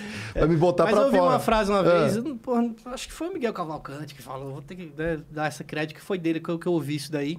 Ah. É, que ele falou assim: é mais fácil você ensinar o peão a mexer num computador, para mexer com software e gestão, ou um programador montar numa mula? É mais fácil ensinar o cara a, a- a botar umas informaçãozinhas no software, entendeu? Porque é só inserir dado. A mula tem mais lá. comportamentos ali? É, o mu- mula é um bicho. Olha, eu não vou falar palavras feias aqui, mas Não, assim, que eu adoro que- mula, tá? é. Eu sou um cara que eu tenho, eu adoro, eu sou muladeiro, tá? Eu tenho muares, burros e mulas, adoro eles. Mas são animais mais espirituosos, tá? Eles são. Agora quem tem cavalo vai ficar com raiva de mim. A mula é mil vezes mais inteligente que um cavalo, tá? O cavalo ele é meio inocente. O que você mandar fazer, ele faz. A mula não. A mula ela faz até a hora que ela vê que ela fala: Não, tá errado, eu não vou fazer. Tipo, se você vier com um cavalo correndo na beira de um precipício, ele cai com você dentro do precipício. Se você vier correndo com a mula, ela para na beira do precipício, te joga no buraco e volta embora pra casa. É, ele é um animal muito mais assim, ele tem um senso de perigo muito maior do que o cavalo. O Né? pessoal fala que o peão bom, ele, ele, ele é tão casca grossa que ele vai de bermuda ali. Não dá, né? Só de jeans não dá, né? E a mula, você. O que, pra que, que você usa a mula, assim? A mula é um animal que ele anda melhor e mais longe, ele é mais resistente pro trabalho. Ah. É, se você vai correr fazenda só para olhar gado, é melhor você ir numa mula. Agora, se você precisar de velocidade e destreza, é melhor um cavalo. Só que o cavalo não aguenta muito tempo. Se você começar a correr no cavalo, daqui a pouco ele. Usa cão pra pastorear também? Pra, pra? A gente tem alguns cachorros lá que ajuda, mas no geral o cachorro é meio um problema. Com, É mesmo? é, assim, se o cara tem, um- tem certos animais, é, o Blue- chama Blue Heeler, é o cão, o cão, o cachorro boiadeiro australiano, uma raça. Tem o Border Collie, que eles, eles têm um instinto e que você ensinar ele ali, nossa, é uma maravilha, ajuda mais do que gente. Mas Faz tudo sozinho. Mas os caras pegam qualquer cachorro e põem. Aí os cachorros começam a morder o nariz do animal, morder Ah. a orelha. E aí tem cara que deixa, acha bonito isso daí, entendeu? Então eu. é, ele tá- acha legal que o tá cachorro. judiando do- Os cachorro é. é pegador, ele gruda mesmo no boi. Você tá louco, rapaz. Tá, né? Então assim. E o boi é da coisa também, né? Então, Dá- dá se você, certa- você vê o Blue Healer trabalhando, o Healer, é Healer é de, de- de calcanhar, né? De- Aham. ele, ele, ele pega no calcanhar do boi, ele vem assim dá uma mordidinha do lado. O boi mete o coice, ele esquiva, assim, igual o boxeador. É a coisa mais linda de ver isso daí. Depois você dá uma procuradinha no YouTube. Aham, isso aí. vou dar uma Blue olhada. Healer. Blue Healer e Red Healer. Cão boiadeiro australiano. É lindo ver eles trabalhando. Nossa, eles vêm dar só um... Peguei pro boi andar, assim. Ele não segura, ele só morde aqui... O boi dá o coice, ele passa assim, ó. Parece o esquiva falcão. É, é lindo, velho. Esses cachorros é bom você ter na fazenda. É. Agora, esses cachorros aí que. A gente, quando contrata funcionário, fala, ó. Sem gritaria, sem paulada e sem cachorro mordendo. É E, e- e o preparo do, do pasto? Porque aqui no Brasil, quando eu olho o pasto, assim, tem gente que fala assim: ah, vou comprar umas cabeças de boi, vai ver onde é, ele mora na montanha. o, né? Você fala assim, vai vai rolar pro, pro abate, né? O bicho, né? Você puxar esse assunto. É. O maior diferencial que o Brasil tem na pecuária em relação ao resto do mundo é que a nossa pecuária é a pasto.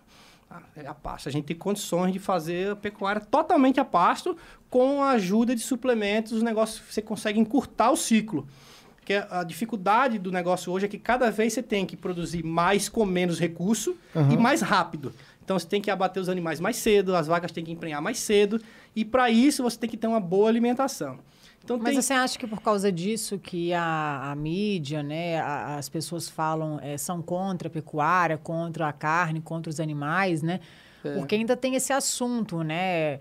Eh, não sei se é a palavra certa a gente desmistificar isso Aham. aqui, né? Eu, por exemplo, eu, às vezes eu penso em parar de comer carne, É. não porque é carne, mas porque às vezes eu penso no animal, vive e tal, e aquilo ali me- Sim. não me faz bem, As né? áreas que você tem que abrir pra, pra fazer pasto, Não é isso não também? nem isso. Às vezes eu vou lá na fazenda do meu avô, vejo que fiquei ligado lá. Fica com falo, dó do bichinho, vou matar o fico, bichinho Aí eu tal, venho, pra, é. que- eu venho para aquela pegada do bem-estar animal, Sim. né? Que tá muito. Agora tá, tá bombando muito essa área, né? Eu acho que muito por causa dessa pegada de veganismo. Mas, mas por que, que as pessoas hoje falam não à carne? Por que, que a mídia, a imprensa, não sei. É, é, é pra gente entender um pouco mais sobre isso, porque eu não tô na pecuária, né? E- Eu sou filha e neta de produtores, de pecuaristas, mas eu não tô no campo. Então a minha realidade é completamente diferente da sua, né? Qual que é a verdade, né? É hormônio? Tem hormônio? Não tem hormônio? Pode comer? Hormônio não é pode caro, comer? Você é doido, se for botar hormônio, você não fecha a conta do custo de produção. Ah. é um negócio muito caro. isso As aí, né? vitaminas. É, aí tem as vitamininhas lá, as águas de batata que os caras vendem lá, Água né? de Que, ah, você dá esse pó do pirilim pimpim aqui. né, Você não pega tiver- na curva? Se você não tiver pasto, velho, não vai não. Não vai não. É, porque não adianta, né? Dá vitamina e não. É, se você não tiver comida, não vai. É igual você ir pra academia e ficar tomando whey protein e não se alimentar direito, né? É suplemento, é super, não é alimento, né? É a mais Então, que você dá todos esses daí, né? custos a mais que você tem tem que ser muito bem planejados, Sim. até porque você mesmo estava me explicando anteriormente, né? Que não, a lucratividade não é tão alta. a gente Sim, tem uma sim. liquidez alta, que, que é você quiser vender as vacas, os boi. Amanhã, hoje você vende. Vende para Eu vou onde? dizer uma coisa pra vocês aqui, que é o que eu falei que é um desafio Aham. da pecuária em relação à informalidade, não sei o que lá, tá? 80%, isso é dados aí de vários pesquisadores, mas cerca de 80% do produtor rural, estou falando geral, mas especialmente da pecuária também, não faz conta de lucro. Ah, Não faz conta de lucro. Fica só girando o dinheiro, ele boi paga a lá, conta e. No dia que ele quer vender, ele junta uma carreta de boi e vende, dá tre- 200 mil reais, ah. e ele levantou o caixa, mas ele não sabe daquele faturamento quanto é lucro. Não sabe. 80%, Minha cerca de 80%. nossa. Eu não duvido, eu não duvido. existe empresa na cidade que também faz isso, né? Que vai atropelando, não faz conta, é meio... Mas ainda é uma realidade porque é informal. Quem ganha dinheiro então? Eu vou falar pra você, eu escuto isso de vez em quando dos caras mais velhos assim, eles falam assim, ó, que ele viu o nosso sistema de produção, um cara que tava conversando com a gente, né, que essa coisa de comprar bem, de, porra, né, de fazer o negócio da melhor forma possível, de do ponto de vista produtivo e rentável, o cara falou assim, ó, vocês aqui, vocês têm uma coisa que pouquíssima gente tem. Vocês sabem ganhar dinheiro com gado. A maioria das pessoas não sabem. A maioria das pessoas, muita gente que está na pecuária aí tem uma coisa meio de que porque gosta dos animais, porque ele gosta de ter uma fazenda, que na verdade o único, a única rentabilidade dele é a valorização da terra. porque a terra valoriza, então no fim das contas ele até ganha dinheiro com a maior operação dele é negativa. Ele gasta mais do que ele arrecada, assim, é uma, é uma Mas conta e, assim que você e, fala... e você, como você faz a gestão da, da fazenda que você atua? Você tem plataforma, você tem planilha, papel, como que você faz? A gente começou com papel, escrevendo tudo, tendo cultura de tudo, pega a nota fiscal de tudo, aí já fez planilhinha, melhorou. Mas assim, a, a gente pode. Hoje tem um suporte de, de softwares de gestão Legal. que são maravilhosos. Os Mas são né? práticos? Você consegue são aplicar? práticos, são simples e tal. Aí só que tem uma dificuldade que é qualquer sistema, se você não alimentar ele, não Ah, adianta é, você ter o sistema. é. Então isso é o que tem muita gente assim, não, eu quero software. Bicho, tu já tem anotado no papel, pelo menos, as coisas? Não, não tem. Então você tem que ter a cultura de coletar dados, É. tratar dados para tomar decisão. Porque tem muita gente que tem software que ele não usa aquilo para tomar decisão. Ele tem um software porque ele achou que tinha que ter, mas ele não alimenta com a formação Faz um gráfico bonito aqui, né? Mas o que, que você não pode deixar de fazer? Entradas e saídas. Isso é o mínimo. Anotar tudo que você compra, tudo que você Porque vende. você não vende é o gado. mínimo Você vende gado todo mês? Sim, vem todo mês. Vem todo mês. Tem um Compra giro bom, mês. então. Assim, É. aquela, eu não mês. quero te perguntar quantas cabeças de É, gado vocês têm, mas quantos, quantas cabeças de gado vocês vendem É, eu por vou falar mês? de desfrute, tá? Entenda? O desfrute aí mais de 100%, assim. Pra pecuária de recria e engorda é bastante. A gente faz recria e engorda. Eu não, eu não tenho cria, né? Cria é o cara que tem a vaca criando bezerro e vende o bezerro, né? Eu Sim. não tenho isso. Eu faço recria e engorda de fêmeas. Eu mexo só com fêmeas. E o desfrute é muito alto, porque o ciclo é muito curto, o ciclo de fêmeas é curto. Então a gente tá todo mês comprando, todo mês vendendo, todo mês comprando, todo mês vendendo. É um movimento muito doido. E foi isso que o cara falou pra gente. quando Ele falou assim: ó, pouca gente sabe ganhar dinheiro igual vocês. Porque muita gente tem o ciclo mais longo do negócio e fica muito tempo gastando dinheiro. Chega na seca agora, o cara não tem pasto, tome ração, tome Mas ração. isso é por causa da, da gestão que você faz ou por causa da Gestão. metodologia que você criou nesse É, processo? É gestão, assim, mínima de ter controle de tudo. É o mínimo do tudo mínimo que que você você compra tem que ter nota fiscal. Ponto. A maioria do pessoal em fazenda tem nota fiscal das coisas que compra. Você pega um frete de um cara que veio lá, não sei de onde pra cá, deu 3 mil reais o frete. Você fala, eu quero a nota fiscal. Cara, tem nota fiscal não. É A galera, a galera faz zero gestão mesmo, né? Muita gente é zero, zero. Não existe separação entre a carteira do dono da fazenda e a fazenda. A- né, o, o, o dinheiro da fazenda é o bolso do produtor. Então, assim, o cara pega o dinheiro, compra um carro pro filho, aí ele pega o dinheiro de outro negócio, compra gado, e aí depois ele não sabe mais de onde veio o dinheiro, para onde que vai. Não tem controle financeiro nenhum. Isso aí é uma assim que é realidade. bom, aí. né, o pai? Me dá uma moto É. aí, né? Mas como ainda é um negócio que gira o dinheiro, então tem ali pessoas que ganham muito dinheiro, mas no mínimo o cara ainda mantém o patrimônio, gera valorização da terra dele. Ele tá girando, ele não É, tá com a terra parada, é. né? Isso é até duro quando a gente fala pro pecuarista, isso que o cara fica bravo. Tem gente que fica bravo comigo quando eu falo essas coisas assim, né? Tipo assim, "Pô, tá, você tá dizendo que pecuária não dá dinheiro? Blá, blá, blá." Eu falei, não, dá dinheiro, mas para poucos. Muita gente perde dinheiro com isso daí. Ah. Muita gente perde dinheiro. Porque o cara se ilude, o cara se ilude. Eu mesmo já perdi dinheiro. Quando eu entrei, eu perdi dinheiro. Os Ah. primeiros três negócios que eu fiz, os primeiros três negócios que eu fiz sozinho, eu perdi dinheiro. É mesmo? Porque comprei que que na você hora vacilou? errada. Ah, Tipo assim, ó, é- é, eu fiz um projeto com um zootecnista, contratei o cara, o cara me fez um projeto de cabo a rabo, planilhado, você vai comprar em tal mês esse tipo de animal, você vai é, trabalhar com ele mês a mês, dando esse tantos quilos desse proteinado X, vai dar isso aqui, isso, no final desse período você vai abater esses animais com tantos arrobas. Pá, vamos fazer. Eu fiz o que ele mandou? Não, eu fiz outra coisa. Eu comprei outros animais em outra época. Chegou a Sim. seca, eu não tinha pasto. Putz. E aí fiz a pior coisa que qualquer pessoa pode fazer. Precisar vender aquilo que tem na mão. Né? Você, quando você precisa vender alguma coisa, Se lascou, desfazer pra é. poder pagar a conta, né? eu tenho que vender. Tem que vender. Aí você liga pro cara, ó, eu tenho uns bezerros aqui, o cara fala, eu tenho mais um monte igual você, também quero vender. Você não quer não comprar? Puta que pariu. Liga pra um, liga pra outro. E quando você pega um cara mais velho, que vê que você é novo no negócio, os caras vai. Aí monta em cima. ah. Mas é em qualquer negócio, é assim, Lógico, entendeu? não é é. só. É Em qualquer negócio. Mas do aí você vai pegando assim. casca também, Aí né? você vai pegando- aprendendo, é. entendeu? Aí no primeiro negócio, porra, não é que eu perdi o dinheiro, não é que eu, ah, eu investi 100 mil, perdi os 100 mil. Não, mas eu investi 100 mil, trabalhei seis meses, estou dando um exemplo. E Aí pegou eu- os 100 mil de e volta. peguei 100 mil de volta. então eu perdi o mineral que eu gastei, eu perdi os remédios, eu perdi o tempo do dinheiro, né, o custo de oportunidade, que eu podia estar fazendo outra coisa com o dinheiro, aplicado numa renda fixa. É. Então, quando você tem essa noção de que o dinheiro tem que rodar, não pode ficar parado, você não pode perder o dinheiro, aí você já começa, opa, peraí. Que aí tem essa dificuldade, né? No negócio da pecuária, principalmente da recria e engorda que eu mexo, a principal, assim, o X para quem ganha dinheiro é saber comprar os animais. Se você comprar pelo que ele vale, ó, o preço hoje é esse, 3 mil. Você pagar 3 mil, mas é arriscado, porque se o mercado baixar, como no momento de hoje que está baixando o preço da arroba, você vai perder dinheiro. Se você comprar menos do que vale, você já está defendido ali, porque na hora que baixar, você ainda embata o negócio. E foi isso que eu comecei a aprender. Hoje existem muitas ferramentas financeiras, inclusive do mercado financeiro contratos futuros. Você compra o mercado, contrato futuro do boi gordo na Bovespa. Bovespa, não chamar Bovespa, É. B3, né? É, BT, Na B3, você é, compra eu lá- também chamo BT. é, é, é. Você compra lá o contrato futuro e você garante o seu preço. Você faz o hedge, né? Igual faz com qualquer ativo. Qualquer commodity você pode fazer isso. Você faz o hedge financeiro e você garante o seu preço. E aí você vai se preocupar só em trabalhar, só em produzir e entregar aquilo dali. Né? Só que isso ainda é um assunto que, para o pecuarista comum, ainda é assim um. O que, que esse cara tá falando? Hedge, é, Porra, hedge essa- financeiro, Esses é. caras querem me enrolar, querem tomar meu dinheiro, ganhar comissão e, sabe, tem... Ah. Agora tem muita gente hoje falando sobre esse assunto, discutindo esse assunto, aprendendo esse assunto. Então, essa tecnificação, essa profissionalização da gestão, da estratégia na pecuária, é um negócio que, vamos falar assim, recente, mas já tem aí 15, 10 anos que os caras estão... Quando, a gente, quando a gente fala em implantação, tem muito barter, né? Sim, que é, sim. que na pecuária também Não, tem? não. Que aí seria o quê? Com remédio? Não, não tem. Não, não né? tem, não tem. Não quer, não, é Porque só- você garante É. a sua produção Mas em porque troca, o risco né, é muito alto? Hã? Porque o risco é alto? Cara, eu não sei dizer o porquê que não tem, assim. Eu sei que não tem, assim. A única operação que você tem ali realmente é é hedge financeiro através de, de, Eu vi, eu vi uma futuro, empresa assim. uns meses atrás aí, foi até um primo meu que me perguntou.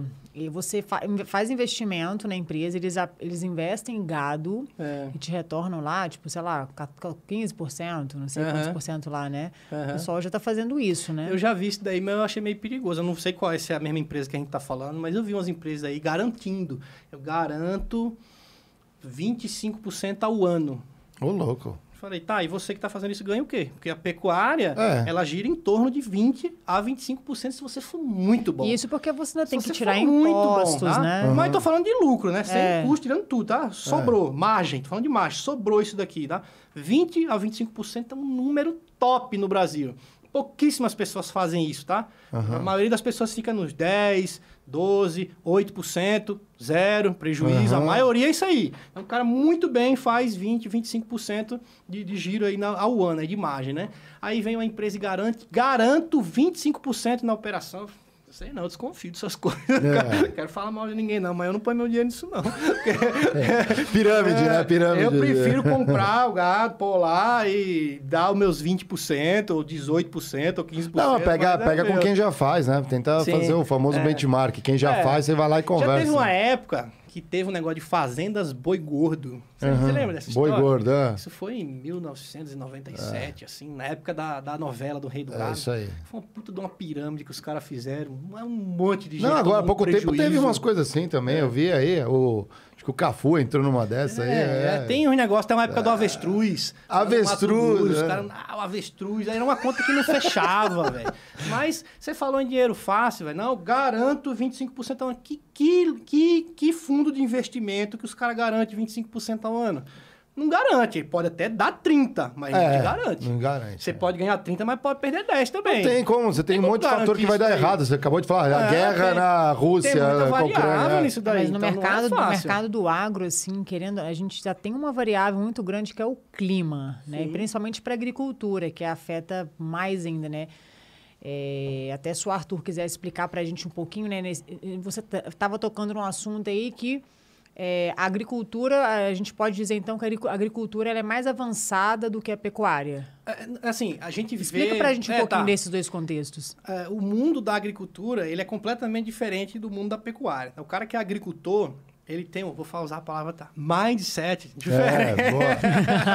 o mindset, ele tem um miolo diferente do cara que é pecuarista, tá? O cara que é pecuarista, normalmente, ele é um cara mais conservador, é um cara que tem que tá buscando 20% ao mês, que está buscando uma valorização de terra, e o agricultor, e normalmente é uma segunda atividade do cara. Hum. Normal, estou falando no grosso. Óbvio que tem gente na pecuária que trabalha da forma muito mais intensiva, investe e tem retorno maior. Mas a média ainda é essa. O agricultor, normalmente, é um cara que trabalha alavancado pelo banco 100%, que pega cinco trator financiado até o talo, que com linha de crédito para pagar em cinco anos. É, assim, os caras trabalham numa operação muito mais arriscada. Por quê? Se você tem uma roça de soja, que é um negócio que dá bastante dinheiro, tal, É.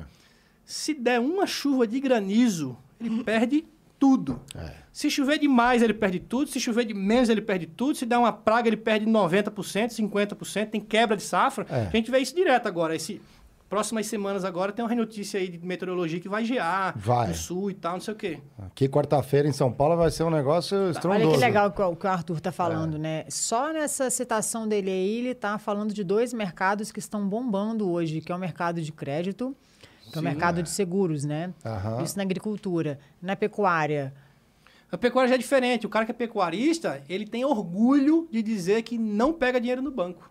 Assim, existe o cara que pega uma linha de crédito no banco. Aham. Mas, de uma forma geral, o pecuarista, ele bate no peito Ele é mais fala, seguro, não né? preciso de dinheiro do banco. Mas aí o que ele faz com esse dinheiro normalmente? O, o agricultor, ele vai às vezes arrendar é, um trator, uma colheitadeira, ele precisa às vezes do, do, do, Não, eu- do eu mineral Eu ali para costumo preparar o dizer solo. que o agricultor ele tem que ser doido para ser agricultor. você acha que o cara- agricultor é mais empreendedor do que o pecuarista? Ele é mais arriscado, tá? Ele corre mais risco, tá? Ele é um cara meio Mas o doido. boi também fica resfriado no inverno, não é? Mas não vai morrer tudo de uma vez. entendeu? Se você tiver mil cabeças e der um- uma desgraça, Ah. você perde umas 10 cabeças. Se der um raio e o gado tá tudo perto É. da cerca, morre 30 cabeças. Mas tem seguro pra, pra gado, não tem? Existe, mas é um negócio meio assim, raríssimo. bomba, assim, não? não é fácil, não. Eu É? até tava comentando sobre esse negócio com uma amiga minha um dia desse sobre seguro contra furto, né? Porque tem roubo de Ah, gado. então, isso que é a pergunta aqui. No Brasil, o pessoal Tem- não tem. tem muito roubo de Tem gado que no Brasil. marcar. Tem- Marcar lá é o mínimo, mas os caras roubam meu mesmo na marcado. Mas o que, não é pra marcar com um chip, não? E buscar agora? Não tem umas tecnologias Já assim? existe o tal do chip, mas é um negócio ainda que tá longe da realidade, assim, né? Na marcação é de, de ferro mesmo, de fogo na- no couro, porque aí se tem a sua marca, é seu.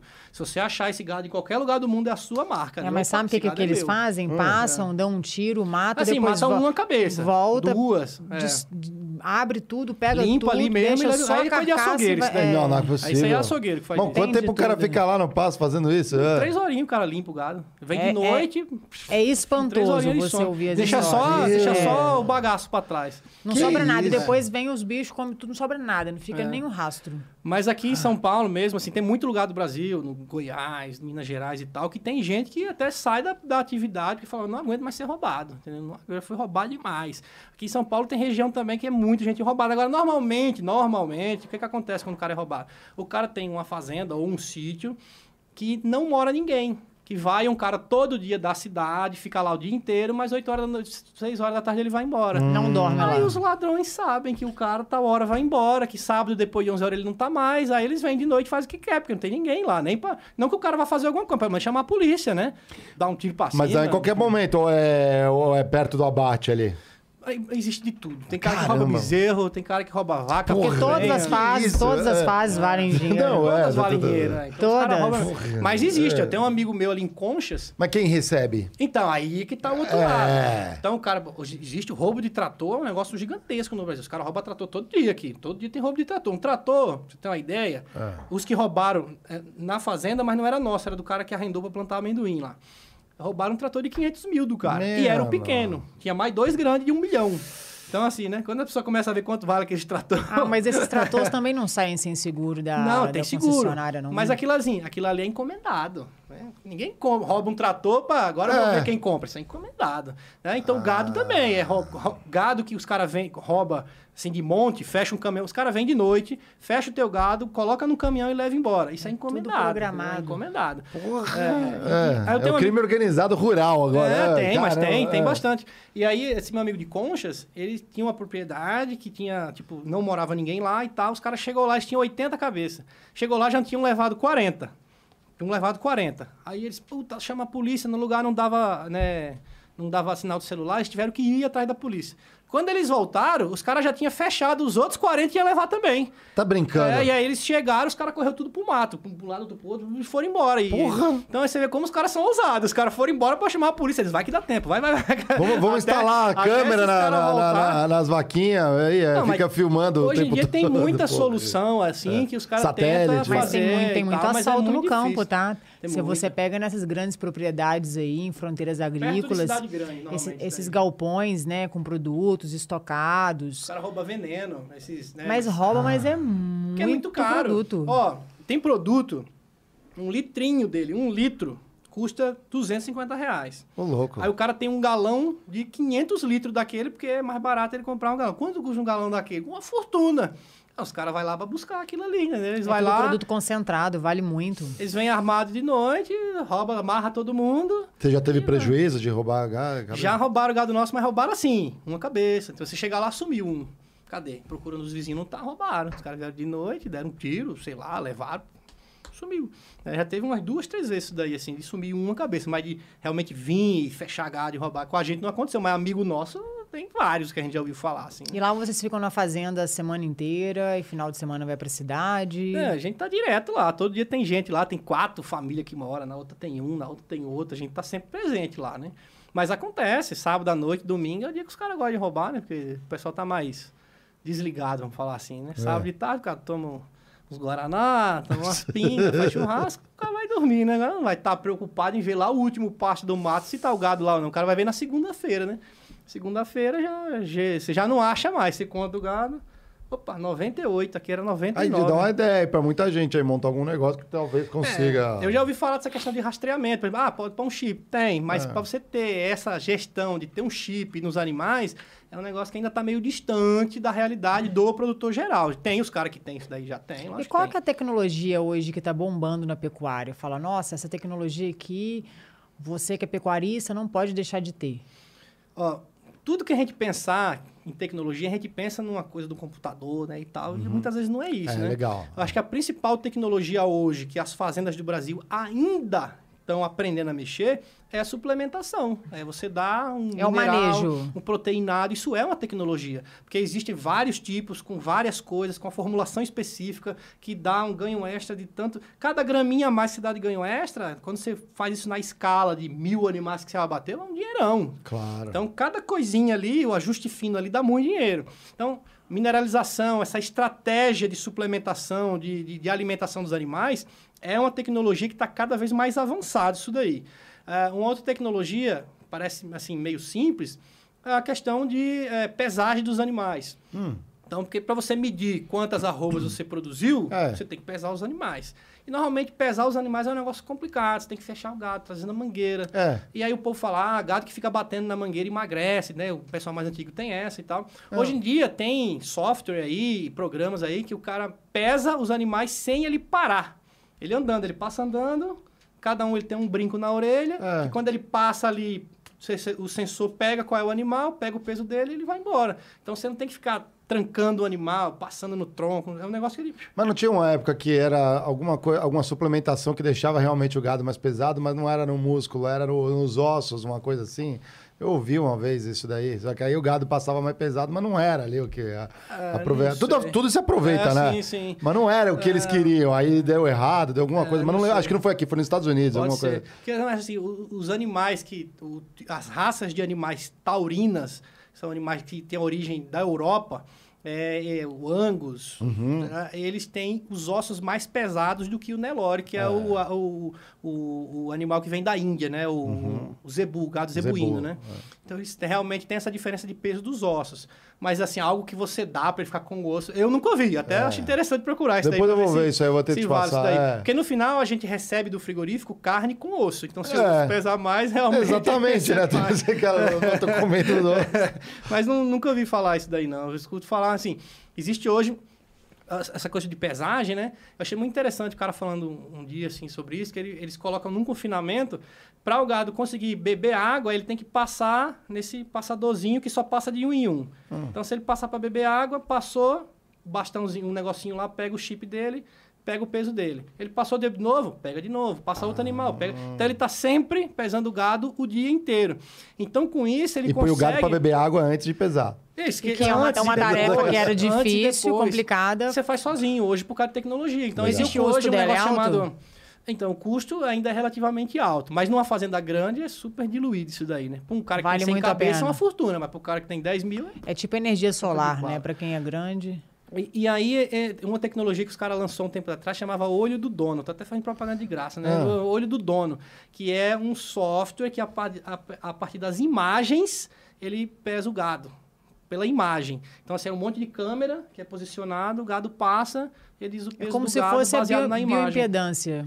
Como se fosse a gente com o olho. legal. Bate o olho, eu sei dizer o peso do É animal. mesmo? No olho? certa acurácia de olho, por causa de comprar gado. Ondas de né? calor. Você vai comprar, você fala... Esse gado aqui tem 10 Quer fazer arroba. o teste ao vivo? Não, não. Tem, tem um boi aqui pra gente. Tem o Watts aqui, o Watts é meio. é. É, O Watts- no, no vídeo a gente, a gente sabe dizer, ó, isso aqui é um gado de 9 arroba. Isso aqui é um gado de 10. Isso aqui é um gado de 12. Isso aqui é um gado de- A gente sabe falar, sabe? Porque a gente, a gente não compra, eu não compro gado por vídeo. Mas a gente tem uma base de se vale a pena viajar lá pra ir ver. Porque ah, esse negócio de WhatsApp facilitou a vida da gente demais. Antes o cara ligava pra você, o corretor, o vendedor e tal, falava assim: Ó, eu tenho, você tá procurando bezerro? Eu tenho 100 bezerros aqui desse tipo, Nelore, nove arrobas e tal, não sei o que, não sei o que, não sei o que. Aí você, não, beleza, me interessa, qual é o preço? Ah, é tanto, faz tanto pra eu ir olhar? Não, vem ver aqui, a gente negocia.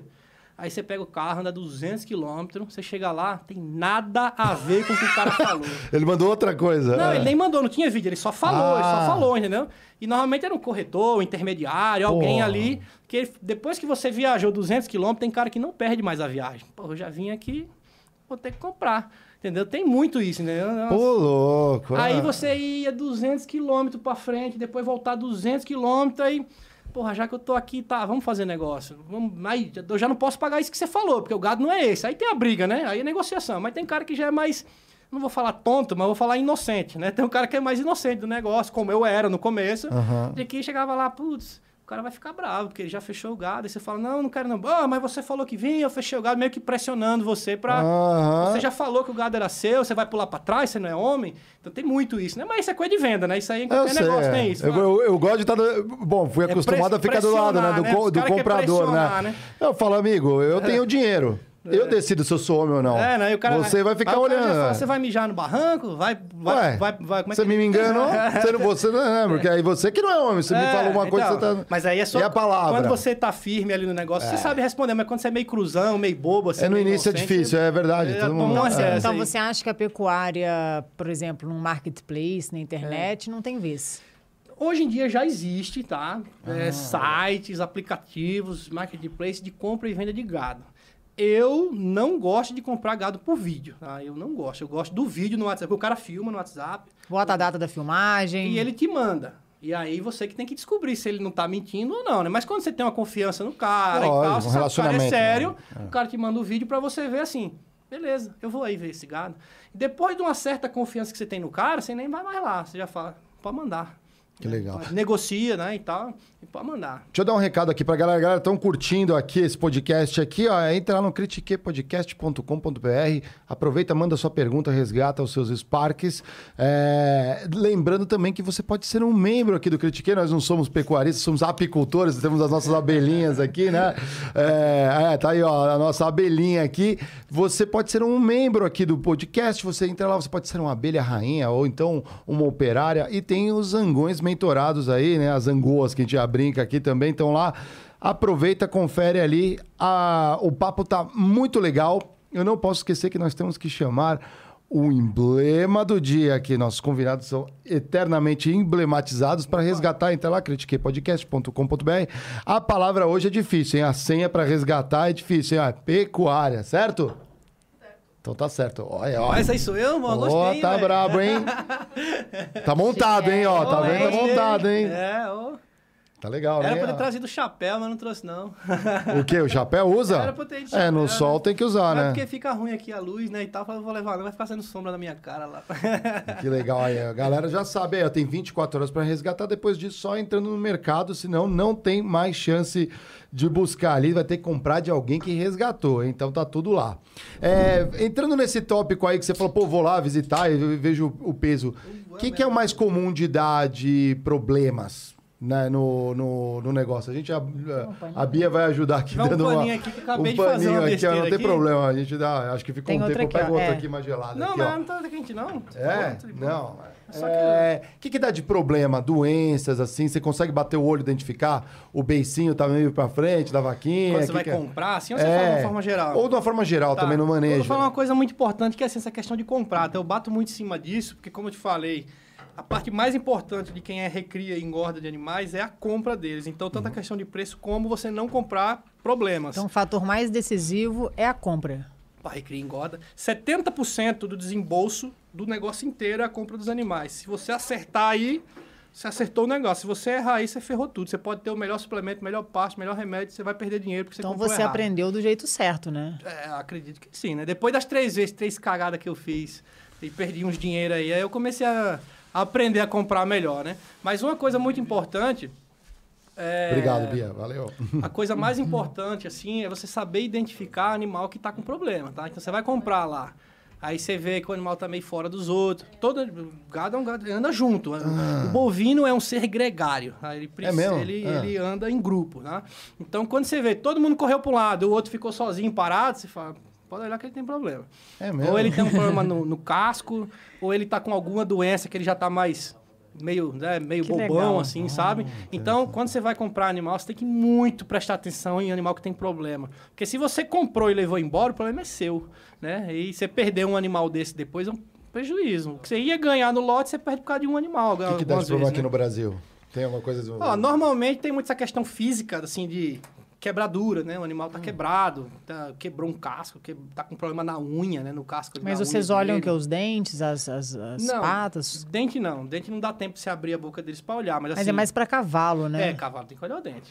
É, e hoje em dia tem esse negócio do dente que é importantíssimo na pecuária, que é na hora de vender.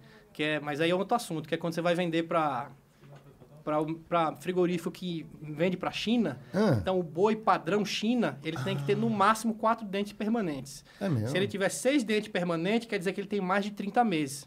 Que é a questão de dente de leite, troca de dente e tal. Então, é ver a idade, a cronologia do, do animal pelos dentes. Se ele tiver seis É. dentes, ele já é um animal mais velho, a China não compra, né?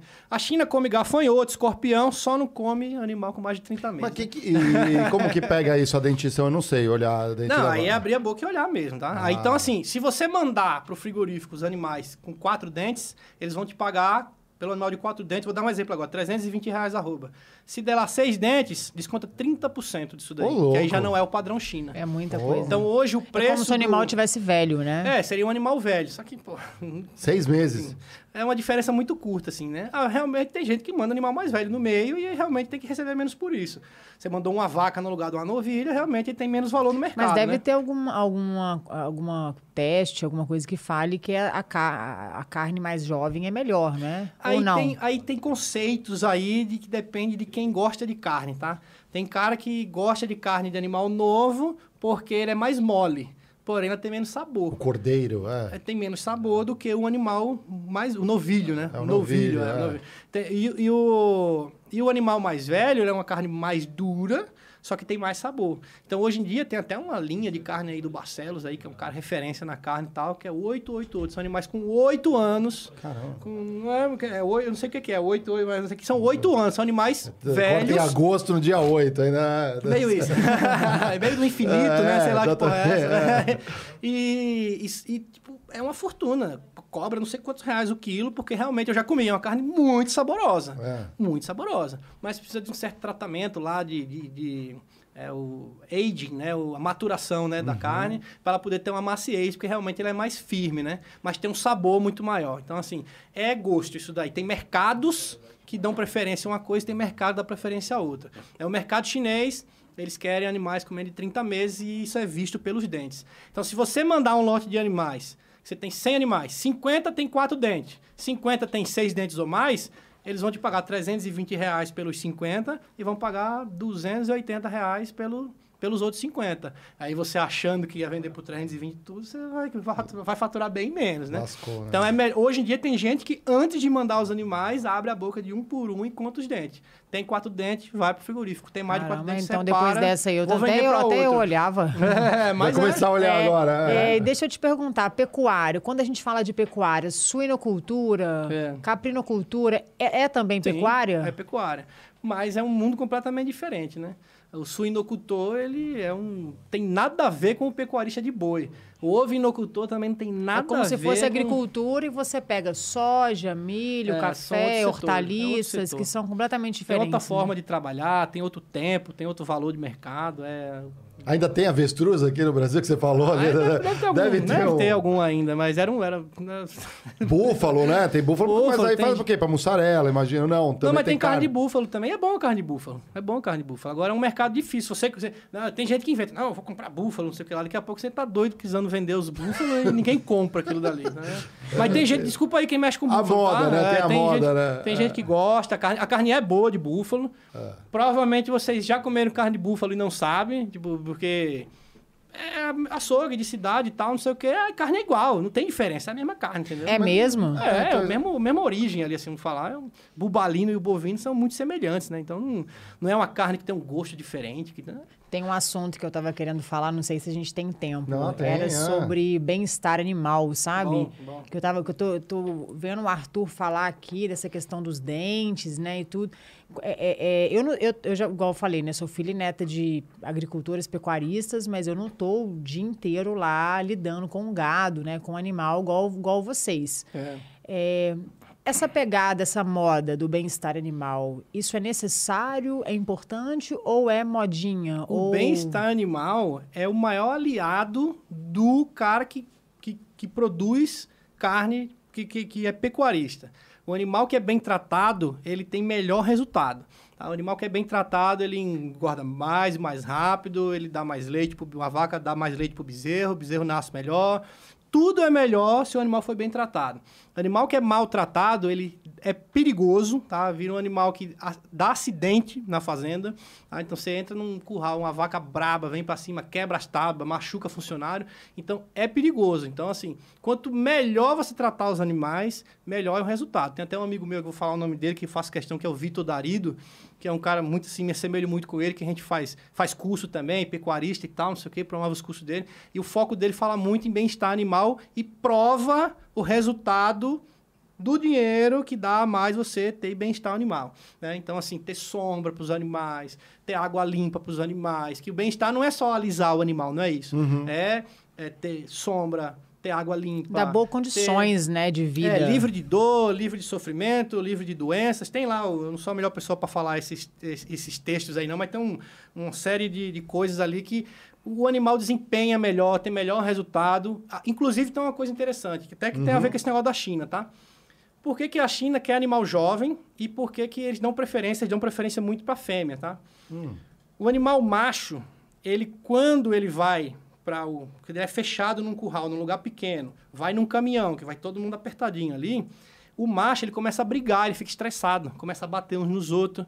Porque eles são, eles são bichos que vivem livre. É. Você colocou ele dentro de um, de um caminhão, ele fica estressado com aquilo. Esse animal, quando estressa antes do abate, depois do abate, a carne dele é, muda o pH da carne porque ele gastou glicogênio muscular. Mesma coisa, você vai para academia, Aham. não fica dolorido, glicogênio Aham. muscular que consumiu e tal, e dá uma carne chamada DFD, Dry, Firm and Dark. Carne dura, seca e preta. Escurece a carne. Então você cagou, na, tá? estragou a carne do animal. E principalmente essa carne que vai ficar em uma refrigeração durante 30 dias no container. Então, quanto é melhor mais levar novo... o animal abatido e não abater Não, eles, vai- tudo vai abatido, não vai animal vivo para a China, né? É- Mas aí, é- mas acho que o ponto é abater antes de. É assim, é que o animal, é, eles dão preferência à fêmea, porque a fêmea não tem o, a questão do, do macho, que é, Aham, da- brigar, da né? testosterona e tal, não sei o quê. Então elas são mais calmas, elas brigam bem menos e tal. E eles dão preferência ao animal castrado, Ah, o boi tá. castrado, porque também ele é mais calmo e tal, não sei o quê. E aí essa questão de ser novo também tem a ver com isso também. Quanto mais novo é o animal, melhor vai ser a qualidade na viagem, vai chegar Então, lá essa melhor e questão do abate também, de não ser um abate agressivo, para não prejudicar a Sim, qualidade sim, da carne. Sim. Eu acompanho abate, né? Eu- foi- esse assunto de abate foi um assunto crucial para mim. Eu quase não virei pecuarista porque eu também tinha dó dos animais, tanto porque eu cresci cuidando de gato, passarinho, cachorro, cavalo, sempre amei animais. De repente eu me vi, pô, meu negócio é matar bicho. Pô, fiquei seriamente com um dilema ali existencial de Pô, bicho, tem que matar os bichos. E o primeiro lote que eu comprei, quando eu tive que vender, eu fiquei seriamente abalado com Já aquilo. tava assim, né? pegado, já tinha nome os Caramba, bichos. Eu, é. eu vou matar esses bichos, né? Caramba. Então tem essa coisa, né? Que você tinha até citado isso assim, porra, né? bem-estar animal. Aí você entende o seguinte, aí eu já vi, né? Fala, de, é, algumas pessoas que defendem essa causa aí e tal, falam assim: você acha que é mais humano deixar ele morrer na natureza? Já viu como é que morre animal na natureza? Doente, sozinho, fica vários dias sofrendo é, até um morrer. atacado, ou né? uma onça, quando pega, come ele vivo, né? Até ele morrer, ele sofre um bocado até ele morrer, né? Morde ele, ra- rasgando ele, ele vivo, né?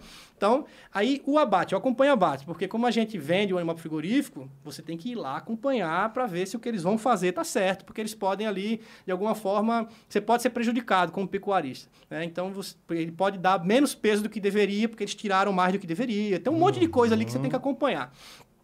E aí você vai. A primeira vez que eu fui no frigorífico acompanhar o abate, eu tenho que admitir, eu quase desmaiei, tá? Na hora que eu entrei ali dentro, aquele negócio fechado, aquele barulho.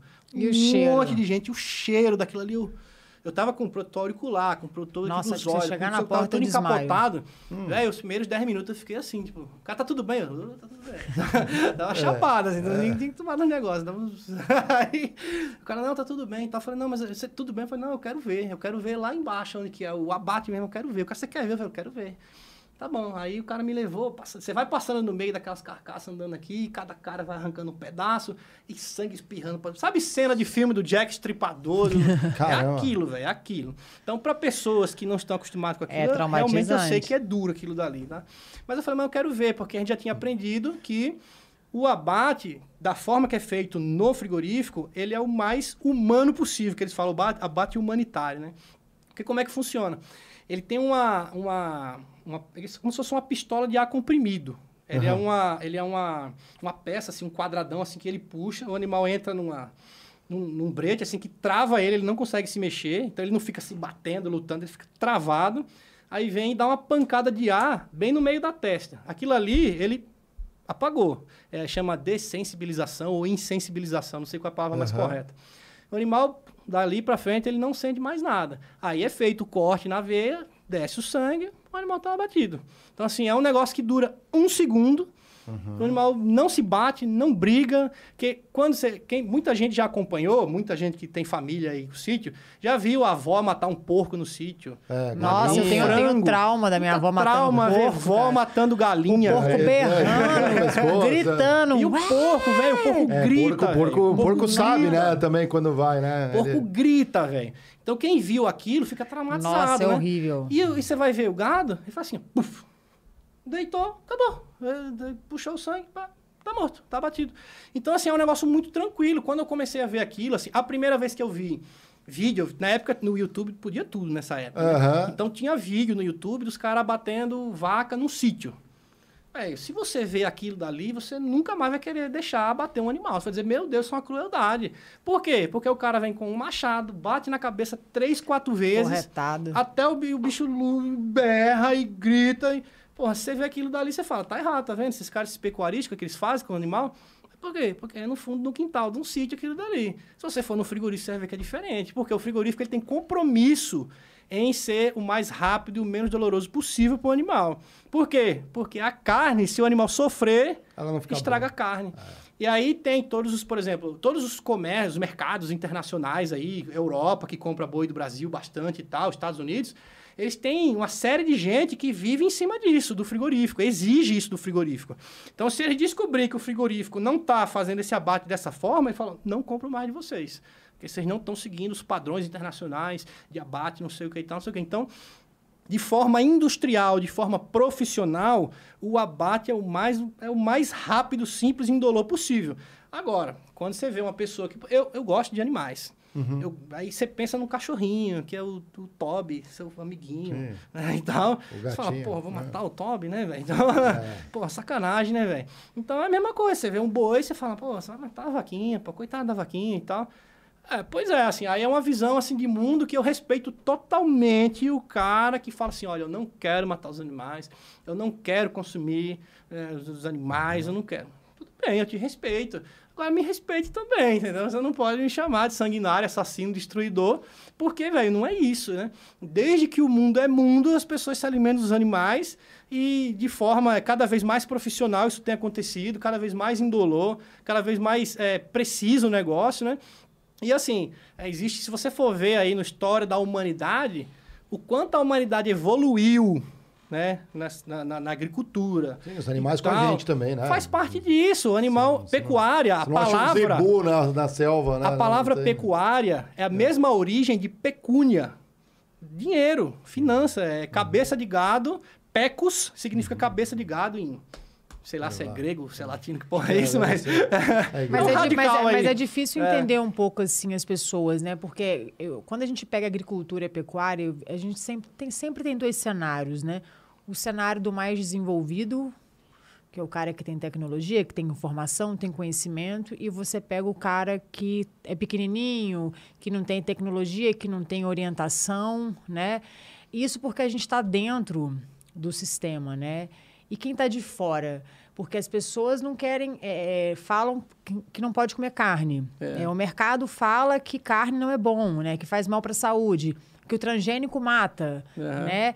Mas também não quer deixar de ter o conforto, porque Sim. para a gente poder ter hoje tudo que a gente tem aqui, o agro tem que estar rodando, né? A Sim. pecuária, o agro, de 30% tudo do que, a- a- o campo, né? A gente gravou entrevista com o André antes da gente fazer a nossa estreia, né? Uhum. Você não estava aqui, mas na pandemia o único que não parou foi o pecuarista, foi o produtor rural. O Não um campo não parou nem um dia de Só não lockdown. ia ter alfacinho nada. de ninguém. Não ia E todo ter- mundo é. comeu muito bem, o Brasil foi muito bem abastecido né, na, na pandemia. Ninguém passou, ninguém passou, é, falar que não teve alimento, estava tendo, não estava tendo escoamento, Você né? Tava pode não tendo ter descar- dinheiro pra comprar comida, que isso aí é um outro assunto. Olha, olha, Aí é um outro assunto isso Aqui, daí. ó, aqui o nome do programa é Critiquei, a gente começou, na verdade, o intuito é sempre.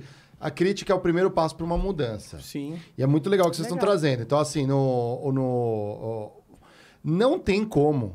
Se a gente, para o homem existir, sem o sofrimento de outros animais, isto nunca vai existir. É a não tem cadeia alimentar. Não, não é nem pela cadeia alimentar. Eu eu posso falar assim, ó, agora sou vegano, nem ovo eu como, é só, não é vegetariano, é vegano. Eu, aí eu não uso um sapato de couro, Aham. vou botar um sapato de plástico. É. Pra você usar um sapato de plástico, tem um Plástico, porra. tem uma É uma é uma hipocrisia, né? Não, exato. Então, não, tudo, não vamos falar É, que o- sim, vamos falar sim. que é o plástico reciclado, É, mas em tá. algum lugar teve uma plataforma. É, Pra ela explorar, tem umas- um campo submerso, tem um monte de marlin e baleia enroscando lá, sofrendo, sem impedir os caranguejos de se reproduzir. A gente até brincou aqui outro dia aqui, né, acenderam um flare lá, não, não podia, nem lembro que episódio foi esse aí, Bia, vai lembrar. O, assim, não tem como. Não tem como. Em algum lugar, em algum lugar, você existindo, você está prejudicando algum outro. Você já prejudica, uma, só de existir já prejudica uma série de outros seres humanos. Só de existir. Sim, já está prejudicando sim. outros humanos. É o- a questão é focar na, na mesma. Como na que dá me- para melhorar, talvez? Sim. É, acho que tem que focar Né? na sustentabilidade, o que a É gente está sempre aí, batendo sim. nessa tecla, né? No, no, no ambiente sustentável. Como que eu posso viver de uma forma que vai agredir o mínimo possível a mim, as pessoas, o meio ambiente, o que eu posso fazer de bom, né, para melhorar aquilo que eu já faço, né? Eu acho que é a sustentabilidade, né, em tudo que a gente faz. Só que as pessoas acham que isso é de um dia para o outro. Você pega hoje o mercado do agronegócio e pega fora do mercado. O mercado do agro ainda tem muito que desenvolver culturalmente, socialmente. Não porque o campo é atrasado, não. Como o Arthur mesmo falou, o que motivou ele a investir na pecuária foi a simplicidade, foi a humildade, foi a verdade, foram as pessoas. Ele, apesar disso também ser um desafio, Sim, né? sim. Mas é o que conecta a gente com o campo, né? Que traz valores aí para aquilo que a gente Todo está mundo, fazendo, quando né? puxa a fita, todo mundo tem algum avô, tio, pá, não sei o quê. Do que agro. Tem propriedade, que não sei o quê e tal, que veio disso, né? E, e, e, assim, essa coisa da sustentabilidade, a gente tem aí um, um porém que é, assim, sustentável, não é... Pô, é sustentável a gente virar tudo floresta aqui no Brasil? Ser tudo floresta como era antes? Tá, as pessoas vão comer o quê? Ah, não, existe a carne de laboratório, não tem? Já ouviu falar da carne de laboratório? é. Tem. Os caras pegam a célula e faz se reproduzir no laboratório Uhum. e vira uma carne. Só que eles esquecem da história de o que que faz aquilo ali virar carne. Tem um monte de produto químico, de não sei do que, não sei o que, que assim... Que inclusive a é pega- extraído de animais, às vezes, né? Ah, a pegada de carbono, vamos falar dessa história de pegada de carbono que o negócio deixa, que isso aí deixa, é muito maior do que um animal que a vaca ele já está convertendo planta em proteína há muitos anos. Ela come, Ele, come ele, tá, capim ele tá que a gente num não assunto come. interessante que Ah. foi muito polêmica aí, na, não sei se foi na época da Anitta, não Qual sei, do- era? dos Ah. gases, né? Do, Sim, da Ah, sim, pecuária. efeito do, do, do, do, do- Fala é pra poluente, gente. né? Comenta Fala pra gente desse, desse assunto aí, né? De, de fato, a pecuária, ela agrava essa questão da emissão de CO2 aí no meio ambiente? Ah, Hoje já está provado, tem, Metano, tem, né? tem, É. tem estudo da Embrapa, tá? Embrapa, empresa, empresa brasileira de pesquisa agropecuária, então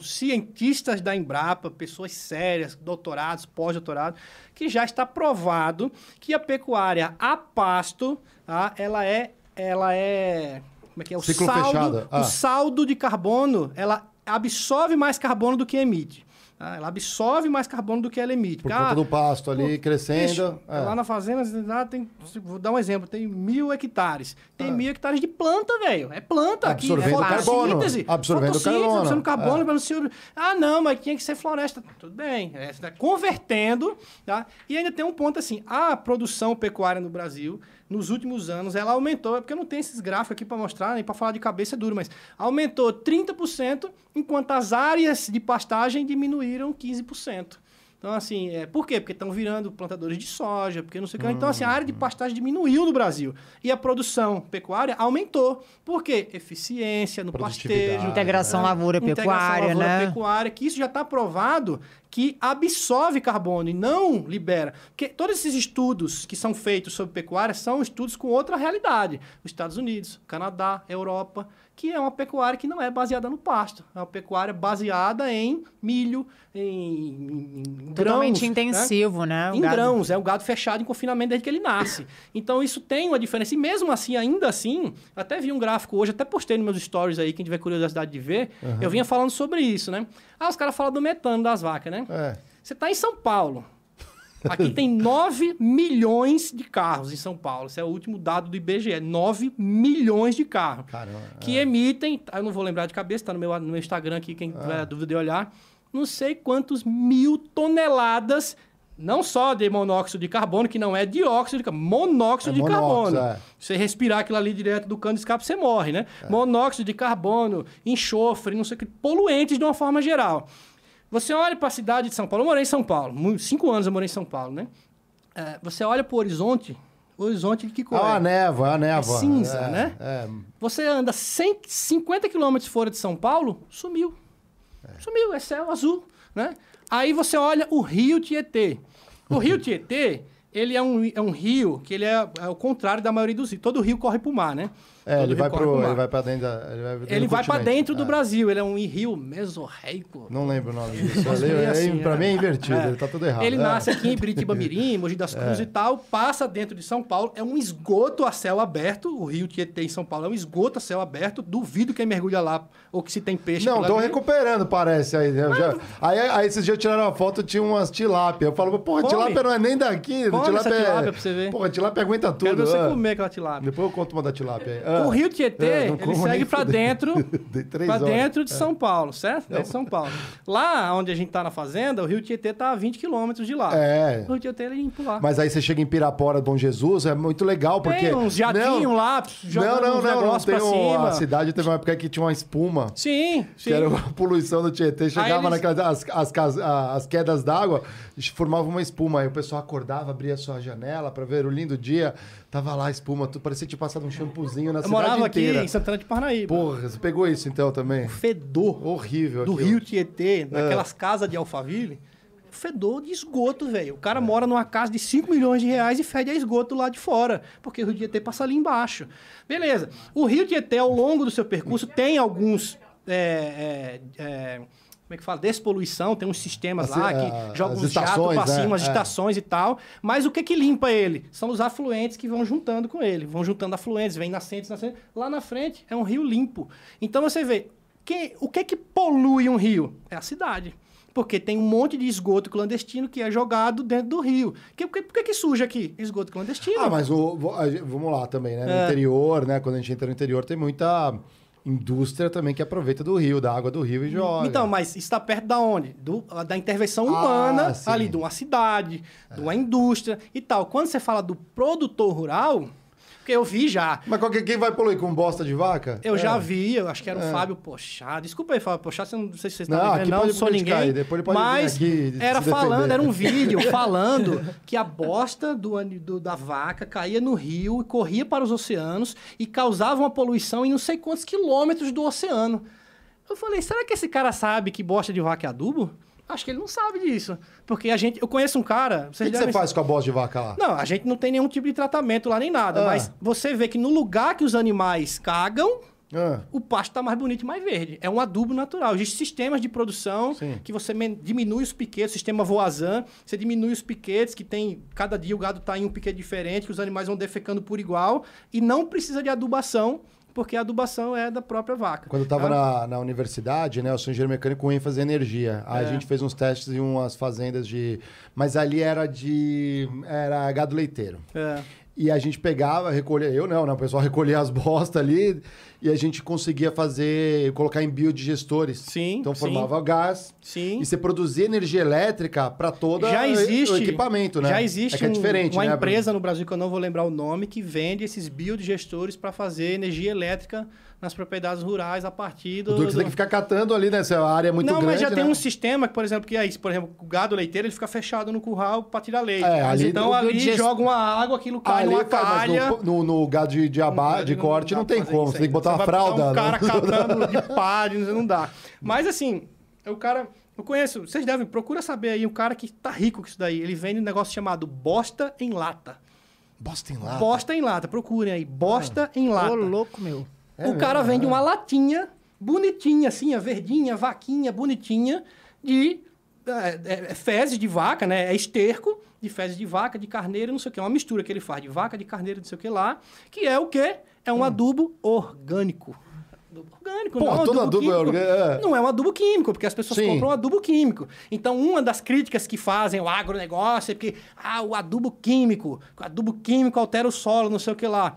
Porra, bicho, olha que o cara, olha a ideia do cara, velho. O cara, porque a gente lá tem, né? Aham. Os animais, tem as vacas que a gente tira leite lá, a gente não mexe com leite, mas tem vaca pra gente tirar leite lá. Mas esse, esse enlatado aí dá certo? Dá, vou Mas ele, quem compra vai o quê? Botar na sua plantinha. É na- para o jardim de casa. Ah, é uma tá. latinha assim, desse tamanho de Nescau. Ali, ó. Aí, ó. Bosta, Bosta em lata. ali. Aí, ó. Essas plantinhas deve estar ali. Deve ser uns 25 reais uma lata dessa. Porra, e a bosta? Ah. É, uns 25 É reais. isso aí, ó, 25 Bia reais uma latinha de ó. bosta em lata. Porra, eu pensei em outra É, coisa. pra porque- quem, pra, quem, pra quem é vegano e tá produzindo as suas plantinhas, não Olha pode aí, usar. cara. Eu tenho, tu, eu tenho já, quase uma Mata. Atlântica na minha varanda lá e vou levar uma dessa. É o, eu vi uma vez o pessoal que levava bosta de animal mas nos Estados Unidos. É. Mas é você mandava pra alguém que você provavelmente não gosta. Então você escolhia, inclusive, se era de carneiro, se era de cabritinho, que é bolinha e tudo mais. Você mandava pra alguém que não gosta. Eu não lembro, era um dog pool. Eu mandava cocô de cachorro também. Você escolhia qual cachorro.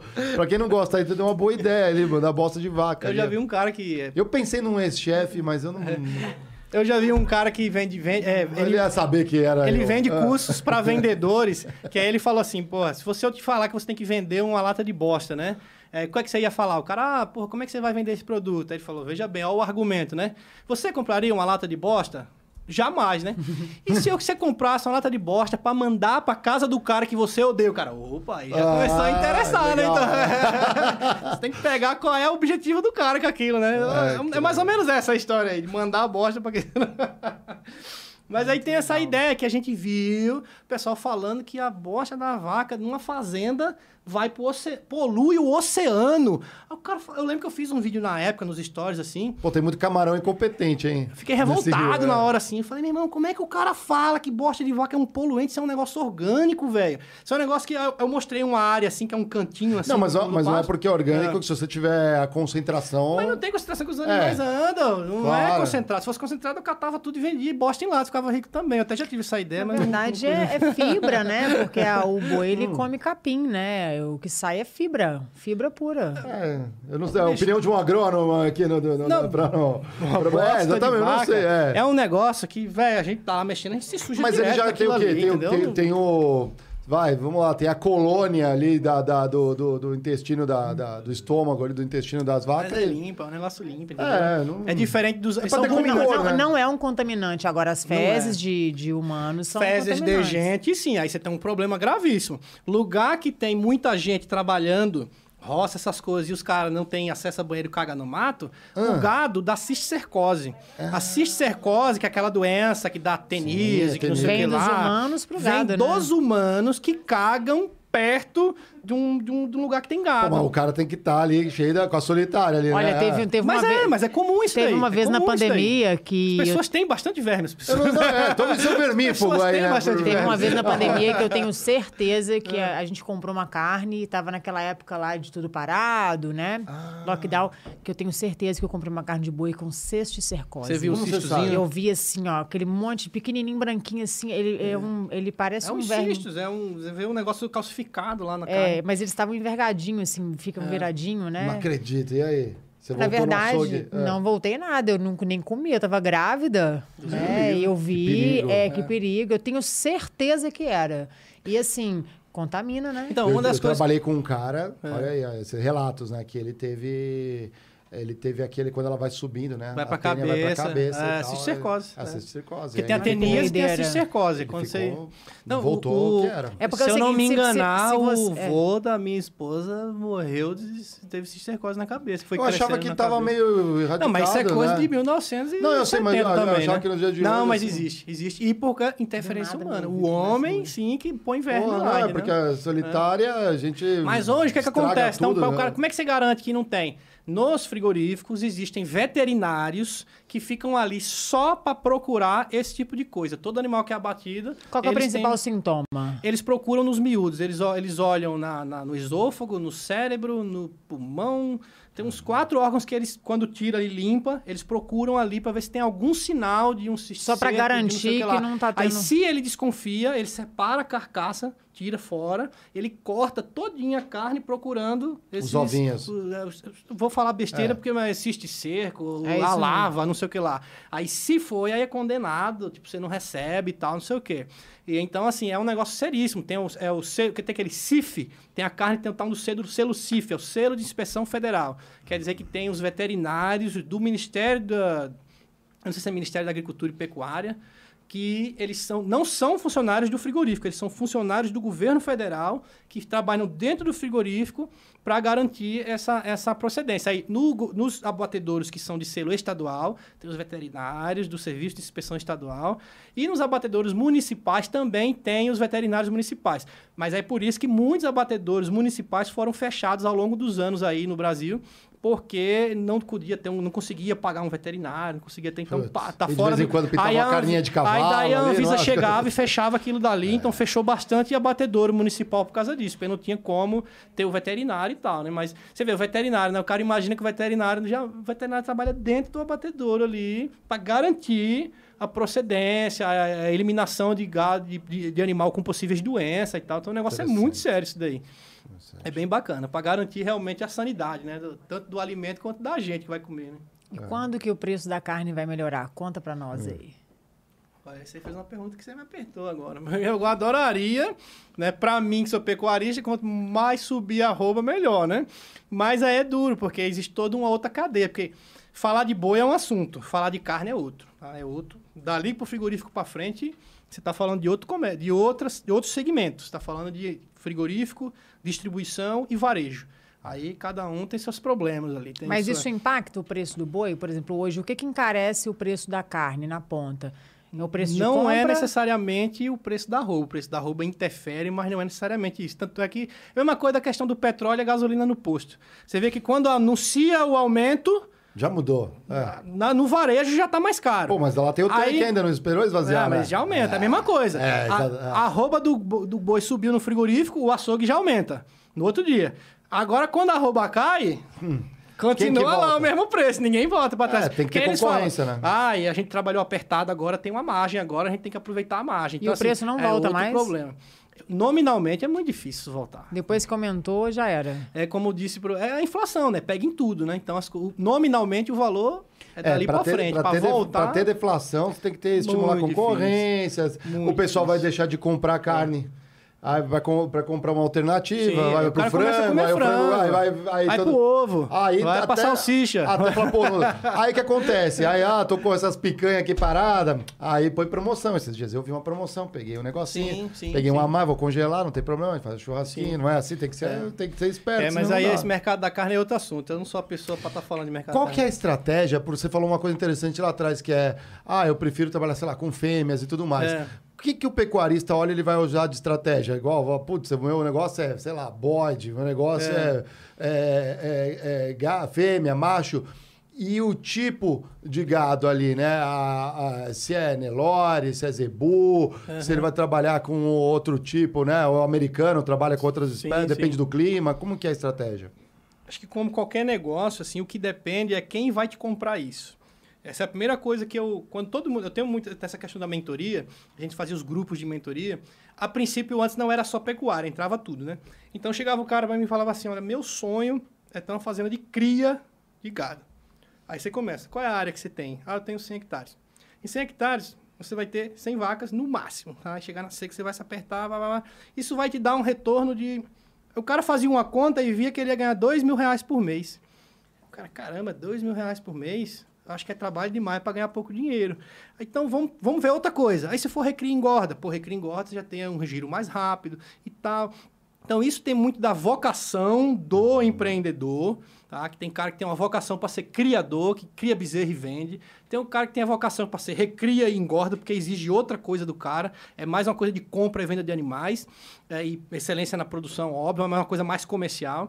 E aí, assim, é, você tem que saber, isso que eu, eu sempre pergunto pros caras isso, o que eu ia falar isso, né? Vai vender para quem isso daí? E o cara fala assim, não, eu quero ter Angus, meu sonho é ter Angus porque o Angus tem uma carne melhor, porque é mais macio, porque é um produto premium e tal. Aí eu falo, você vai vender para quem isso daí? É, é, ele, é a última coisa que ele pensa é para quem ele vai vender aquilo dali. Primeiro descobre quem compra Angus, qual é o frigorífico que compra Angus, quanto ele paga, se ele paga mais. Porque o que acontece muitas vezes com esse pessoal assim que, Acontece não, eu quero fazer tal coisa, e ele não pensa em quem compra, ele pensa só que ele quer produzir aquilo. É. Quando ele tá com o animal pronto, aí ele, frigorífico, eu tenho aqui 100 novilhas Angus de 16 arrobas. Aí o frigorífico, porra, cada um puxa pro seu lado, né? Vê que o cara é meio inocente, fala assim, ó, é, isso é 320 arroba da novilha Nelore e 320 do Angus. Puta, mas porra, eu gastei mais, você gastou mais para produzir aquilo dali. É mais caro produzir aquilo dali. Né? Você teve que ter uma eficiência produtiva maior que muitas vezes o cara não teve. Aí ele vende no preço do gado comum. É Aí porque se passar do ponto de vender também, igual você, tá falou, você animais, perde dinheiro, você né? perde dinheiro, você tem que ter um ciclo ali, que se eu comprei aqui, eu tenho que vender aqui. Se eu ficar mais do que isso, você tá com o dinheiro parado. Então, por exemplo, você. O ideal é você ter sempre uma época do mês, você pegar os animais que estão no ponto de venda e liberar. Aí é que tá, cada sistema produtivo tem uma lógica diferente. Então, regi- cada região do Brasil tem uma lógica diferente do que é o melhor negócio lá. Então, por exemplo, é, Rondônia, é, no Pará, que são terras mais baratas, que você consegue ter escala maior. Cara, a melhor coisa lá é você ter vaca e vender bezerro. Você vende bezerro pro Brasil inteiro. A gente já comprou gado que vem de Rondônia, vem do Pará. Caramba. Você vende Ah. gado do Brasil inteiro. Em São Paulo, pô, São Paulo, todos os frigoríficos grandes estão aqui. A melhor coisa é você engordar. Ah, mas quer dizer então que eu não posso ter cria em São Paulo? Pode. Mas se você fizer a conta do preço da terra que você está usando, que é muito mais caro do que no Pará, né, a vaca só dá um bezerro por ano. Ela não vai dar mais. Dá- ela não vai dar dois bezerros, ela vai dar um. Então tem uma lógica ali que cada lugar tem uma coisa melhor. O sul do Brasil tem uma característica diferente de pecuária. A pecuária do sul do Brasil não tem nada a ver com a pecuária do centro-oeste e do norte do país. Nada É a mesmo, ver. eu não sabia. São Ah. outros animais, é o Angus, é São, o Angus. tipos, Hereford, são tipos de são sistema os animais de cultivos, taurinos, né? Que tem outro tipo de sistema, outro tipo de pastejo, outro tipo de tratamento, outro mercado. Então é um muda a raça, muda o pasto, muito muda o sistema. O cara que é pecuarista no sul do Brasil tem algumas similaridades com o resto do Brasil. Mas, assim, é, é tão diferente que chega é outro negócio. entendeu? É outro negócio. É outros animais, outro... Então é um mercado realmente nacional, né? Ele movimenta o Brasil todo, é diferente. E, E cada região muda. exemplo, você vai fazer pra negócios, Minas. né? Você vê lá de Minas, né? Lá em Minas tem pecuária, Nelore e tal. O forte da pecuária de Minas é o leiteiro. Então você pode ter também, tem gente fazenda grande em Minas Gerais e tal, não sei o que lá, mas... Você fala por causa das lá- indústrias de produtos lácteos? Porque tem quem compra. Porque lá tem quem compra. Cara, eu acho. é, Não, isso é, é fantástico, porque também tem ó, na ponta, no varejo, existe o clamor pelos cortes. Sim. Então aí, aí é o corte né, do Angus, é, o, corte... É o Prime Rib. É o Prime Rib, É. né? Ou o L'Entrecô, que é o É, a do mesma coisa. não sei o que, não é? Não, tem quatro cortes que tem o mesmo corte, mas aí dependendo do restaurante, ele te vende mais caro porque ele fala um nome diferente. ah, manda lá. Bife ancho é a mesma coisa do do filé de costela, só que filé de costela é feio, né? Pô, parece costela, é bife É bife ancho. ancho. Aí o cara fala na churrasqueira, ele fala assim, filé argentino É, é o bife ancho. Não é que ele veio da Argentina, não, é só É o corte. é o corte. Mas o cara come achando que veio da Argentina, né? Porra nenhuma. É o, é o- Ah, veio do é o Pará. corte. Ah. Esse mesmo corte nos Estados Unidos se chama rib eye. É, Então, ah. os, os restaurantes, mas que que é o rib eye? Né? Rib eye é o filé de costela, é o bife ancho. Tem os nomes É. O diferentes. l'entrecô, né, O é- entrecô é o mesmo corte, só que é francês a palavra. É o mesmo corte, mesma carne, mesmo músculo, mesmo tudo, né? Então, tem essa coisa que hoje as pessoas estão aprendendo o que é carne. Até algum tempo atrás no Brasil, se você fosse comer churrasco, você pegava o quê? Picanha. Porque Ah, é. picanha, até de uma vaca velha, magra, era molinha. É entendeu? gostoso, É, um é. é um- é a carne que ela sempre vai ser molinha, tem uma gordurinha Teve, saborosa. teve a polêmica do hambúrguer de picanha que agora. não é né? de picanha, né? Pô, mas gente, imagina um açougueiro lá moendo a carne, fazendo hambúrguer, ele vai chorar. coisa. Vou falar uma coisa, que tem cara que chorar. faz hambúrguer. o cara que mexe com hambúrguer, né? Que tem muito hambúrgueria aí. É, as gourmet também. lá. Agora o hambúrguer ficou gourmet, né? Hambúrguer, sei lá. O cara que moe uma picanha pra fazer hambúrguer tinha que apanhar. Como é que preso. você pega uma carne nobre, que você faz bife, que é molinha, saborosa, e moe? É, pega a gordura dessa, da picanha pra poder Então, pra dar o então, sabor, então né? bife de picanha ele não existe. Não, o hambúrguer de picanha? É, o hambúrguer. Não, pode ter cara que moe a picanha pra fazer isso. Mas Eu não digo que esse né? cara deveria apanhar se ele faz Não, isso, não, entendeu? Porque, sabe qual é a origem do hambúrguer? É a carne que não dá pra fazer bife. É. Você moe ela, depois que moeu, você faz um hambúrguer. Ou de repente Eu você, faço. você monta um blend lá, né? De Aí tem costela do blend, com... porque dá o sabor, mas, porra, carne nobre, você moer pra fazer picanha, você tem que apanhar, velho. Desculpa aí, se- É. Não, mas se- sempre tá? foi assim. Na Itália É. você faz o polpetone, né? A... Linguiça, almôndega, linguiça, moeu. embutidos, você faz Eu um faço hambúrguer, tá? O meu hambúrguer é foda, velho. Ah. Ó, meu hambúrguer é bom pra caralho. Sabe Oh. do que, que eu faço hambúrguer? A princípio, a primeira vez que eu fui fazer hambúrguer Ah. foi porque todo ano na- fazenda a gente abate um- uma novilha e distribui pros funcionários, a gente pega um pouco e tal, não sei o quê. Aí todo mundo, todo mundo lá, ah, da paleta eu quero tal. do- do- como é que você divide cinco em cinco por Ah. igual? Se só tem duas picanhas, tem uma do lado, outra do outro. É. A maminha só tem duas, um do lado e outro do outro. O contrafilé, ele é dois pedaços, um do lado e outro do outro. Você pode até dividir uns quatro, porque o contrafilé é grande, grande. é, é. Dá o chouriço, que é a parte mais de É, trás, é. dá o bifiante, que é a parte mais da frente e tal. Aí chega na divisão o pescoço. Irmão, o pescoço do animal dá 30 quilos de carne. Quem quer o pescoço? Ninguém. É carne de panela, pô. Então, carne de panela, né? É. Aí eu falei, dá o pescoço aqui, eu vou fazer isso de hambúrguer. Aí os caras nunca fizeram hambúrguer lá, ficou... Você fez de carne de pescoço puro ou carne você de misturou? pescoço Porra, você nunca viu. e é. coloquei um pouco de ponta de peito pra Ah, pegar tá. a gordura da ponta, só a gordura da ponta de peito, né? É, irmão, dá pra quem quer, velho. Eu faço lá, pra, quando eu faço pra galera lá, meu irmão, é... Nossa, que hambúrguer bom, sei que lá. Eu falo, se você soubesse que isso é carne de pescoço. Eu não tô dizendo que é ruim, mas... Sabe, tipo, como... É carne que você moeu, depois que você moeu, velho, quebrou as fibras, misturou com gordura, tanto faz, se é de pescoço, se é de maminha, se é não sei o que lá, e moeu, velho, você moeu a carne. Aí tudo bem, tem a carne, o blend, né? O blend do carne... Desculpa aí, açougueiro, pessoal da hamburgueria. Ah, é, é bom é trazer isso aqui, a gente traz. Né? Que- Inclusive, você que está assistindo a gente, quiser criticar a gente, não concorda Ah, com xinga, nada que tá xinga, me falando, xinga. manda aí também, não tem problema, aqui é para isso. A gente vai achar alguma coisa junto. né? É, aqui a gente tem um ritual. Quer dar as honras de passar para ele aqui, nossa bolinha, nossa bolinha de elásticos. Todo convidado que vem aqui, eu vou te dar aqui, é como se você tivesse, como é amarelinho, é como a vaca amarela que você está adicionando aqui a nossa bola de elásticos. Eu critiquei é um convidado que integrou aqui a nossa sapiência e o conhecimento aqui na área. E nessa semana especial, você abrindo é, a Semana Agro aqui com a gente. Tá, mas isso aqui é meu? Não, você vai adicionar, vai botar um ah, tá. aqui. Tá... Não, você não vai abater a nossa bola de Eu lá, ia né? falar que assim que o problema. eu falo assim, o problema não é o dinheiro, o problema é o elástico que não tem pra juntar. Ah, boa. Putz, olha, eu nunca pensei nisso, mas... Porque você fala, mas- pô, tô sem dinheiro. Bicho, o problema não é o dinheiro, o problema é o elástico que tá faltando pra, con- pra Se dobrar os nota pra botar tudo de lá, já tem aí, A gente não bem. bateu o ponto, né? Gente, a gente não bateu ponto. Amarelândio não lembrou a gente bateu bateu ponto. ponto. Você tem que bater o é ponto aqui, ó.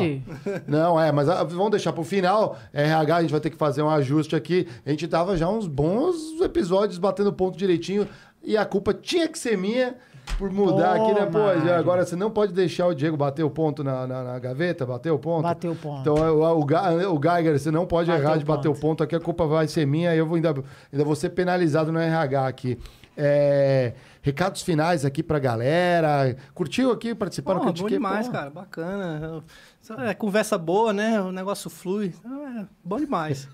Sensacional. Tá... Hã? Flow, flui. Flow. É, rola no Flow. O... E direto dos estúdios Flow aqui. É... Você deve tá sendo... A gente vai para um lugar novo aqui. Eu vou convidá-lo também, vocês todos ali, para ver a nossa nova sede do Critique. Vocês fiquem aguardando aí que a gente já está preparando máximo. novidade para vocês aí, para todos, para toda a galera. Manda as mídias sociais, como que te acha, quer ouvir uma palestra tua, comer teu hambúrguer. Eu fiquei com vontade agora. É. Bom, eu tô aí no Instagram, né? Arthur Toledo Cota no Instagram. Tem aí uns seguidorzinhos. Já tem uns três anos, quatro que a gente produz conteúdo, mostra o dia a dia nos stories. Fala umas besteiras, fa- fala umas polêmicas lá, mostra as coisas fazendo e tal. Dia do hambúrguer da audiência, quando a gente fala hambúrguer. e todas as outras coisas. É, tem agora o, o canal do YouTube, que eu já tenho ali há um tempo, mas não alimentava muito, mas eu comecei um podcast lá. Eu fiz agora na AgriShow cinco episódios que eu gravei lá em Ribeirão Preto. Ah, que é, de um podcast, estamos começando, foi bacana. Então, quem dá uma olhadinha lá. Faz tá- onde? De Bauru você faz? eu fiz em Ribeirão Preto, né? Porque teve a, a AgriShow em Ribeirão, então aproveitei para pegar as personalidades que estavam lá no evento, Legal. sequestrava elas, levava pro, pro, pro podcast lá, e aí fiz com a, Mandou bem, fiz com a é. Teca Vendramini, que é a mulher mais disputada do Brasil, amigo. Ela é, a- é presidente da Sociedade Rural Brasileira, e Legal. ela é minha amiga, por favor, Sônia Bonato, teve o Gabriel Toledo, da Bovitec, teve meu amigo Léo... Léo Cordeiros, né? Que ele mexe com cordeiros, o Léo Pinto, né? Mexe com cordeiros. E teve a Andressa Beata também, que é uma pecuarista. Ela é de São Paulo aqui tá, mas ela é do Mato Grosso do Sul que ela mexe. Então, foi bem bacana. Então, Então, seu foco nesse podcast foi mais pecuária mesmo. Porque senão eu te pego, hein? Ah, na, É. verdade, na verdade, o foco é ouvir as histórias das pessoas da pecuária, né? Porque falar de legal. pecuária tem um monte. Eu não sou o gênio que pensou e vou fazer um podcast agro, não. Tem um monte de cara fazendo, muito bacana. Mas o meu foco ali é meio falar a história da pessoa, contar como que ela chegou ali, os desafios e tal, né? Então foi legal. bem bacana. O dia a gente- dia, né? É, real gente- mesmo, vida e real. assim, eu tenho lá o Facebook, mas o Facebook não vira nada, hein? Nossa senhora, ninguém vê aquilo ali. Olha, É também mesmo? Você acha que o Facebook tá Nossa fraco? senhora, não vira nada aquilo dali. Eu acho que tem, que muitos ter. produtores, pequenos produtores que estão mais no Facebook do que no Instagram. Ah, É por conta do comercialização, você diz? Não, eu É, falo porque que é o que acessam mesmo, É. é, o, que, é o que eles têm conhecimento, né? A, a plataforma a rede social hoje mais utilizada no campo é o WhatsApp. Sim, o né? WhatsApp. Então hoje a gente pegar, falar um pouquinho de comunicação aí, que o Arthur também né, tá muito nessa pegada de comunicador, de agroinfluencer, né? Agora está sendo acessado pelas grandes marcas do mercado. É, isso faz muita diferença, né? Eu- eu acho que a- acelerou muita coisa. Imagina como era antes, assim, né? Você tinha que pegar telefone, não podia mandar uma foto. Você mandou uma foto, né? Que você me comentou, manda uma foto, um vídeo. Aham. Aqui, Mas o hoje, bichinho, hoje o é. WhatsApp você presta assistência técnica remota, você vende, você negocia. Para mim, ho- hoje é difícil uma plataforma, um marketplace que substitua o WhatsApp, que é a plataforma, a maior plataforma de, de- de comunicação que a gente tem hoje no É, mercado, ainda é muito né? grande, mas eu falo assim pelo resultado. Eu posto um negócio no Instagram. O mesmo post vai pro, pro Facebook, cinco curtidas, ninguém viu. No Instagram deu mil compartilhamentos, no Facebook ninguém Mas viu. é porque Sei também lá, é um eu- nicho do seu é que eu público, não também no Facebook lá. E aí eu também tenho, é, assim, esse trabalho né, do, que eu faço de consultorias junto com a Trato Consultoria, que é uma, é um- é uma empresa que está sediada em Bauru, Legal. meu amigo Daniel Pagotto, que eu atendo lá nos- nas consultorias dele, a gente faz nas mentorias dele também, que ali é onde eu sou coach, é ali na consultoria do Daniel, que a gente atende famílias do agro, né? São projetos de famílias, é, de passar, o desafio de passar de geração para geração, né? A gente tem esse problema aí da sucessão familiar, né? O cara tem fazenda, não sei o que, não sei o que, os filhos, médico, advogado, não tem interesse, não entende e tal. Aí quando vem, o, morre o velho e tal, aí vem uma bomba na mão da galera que não está preparada. Pô, isso então é isso, isso é um Aham. grande desafio do agro, essa Transição, questão de, né? de Ah. de, é, levar adiante o negócio para a próxima geração, né? Que gente, muita gente, o cara, pô, tem minha carreira na cidade, eu não tenho o menor interesse, aí vai e vende, vende a troco de nada, porque não sabe quanto vale a fazenda.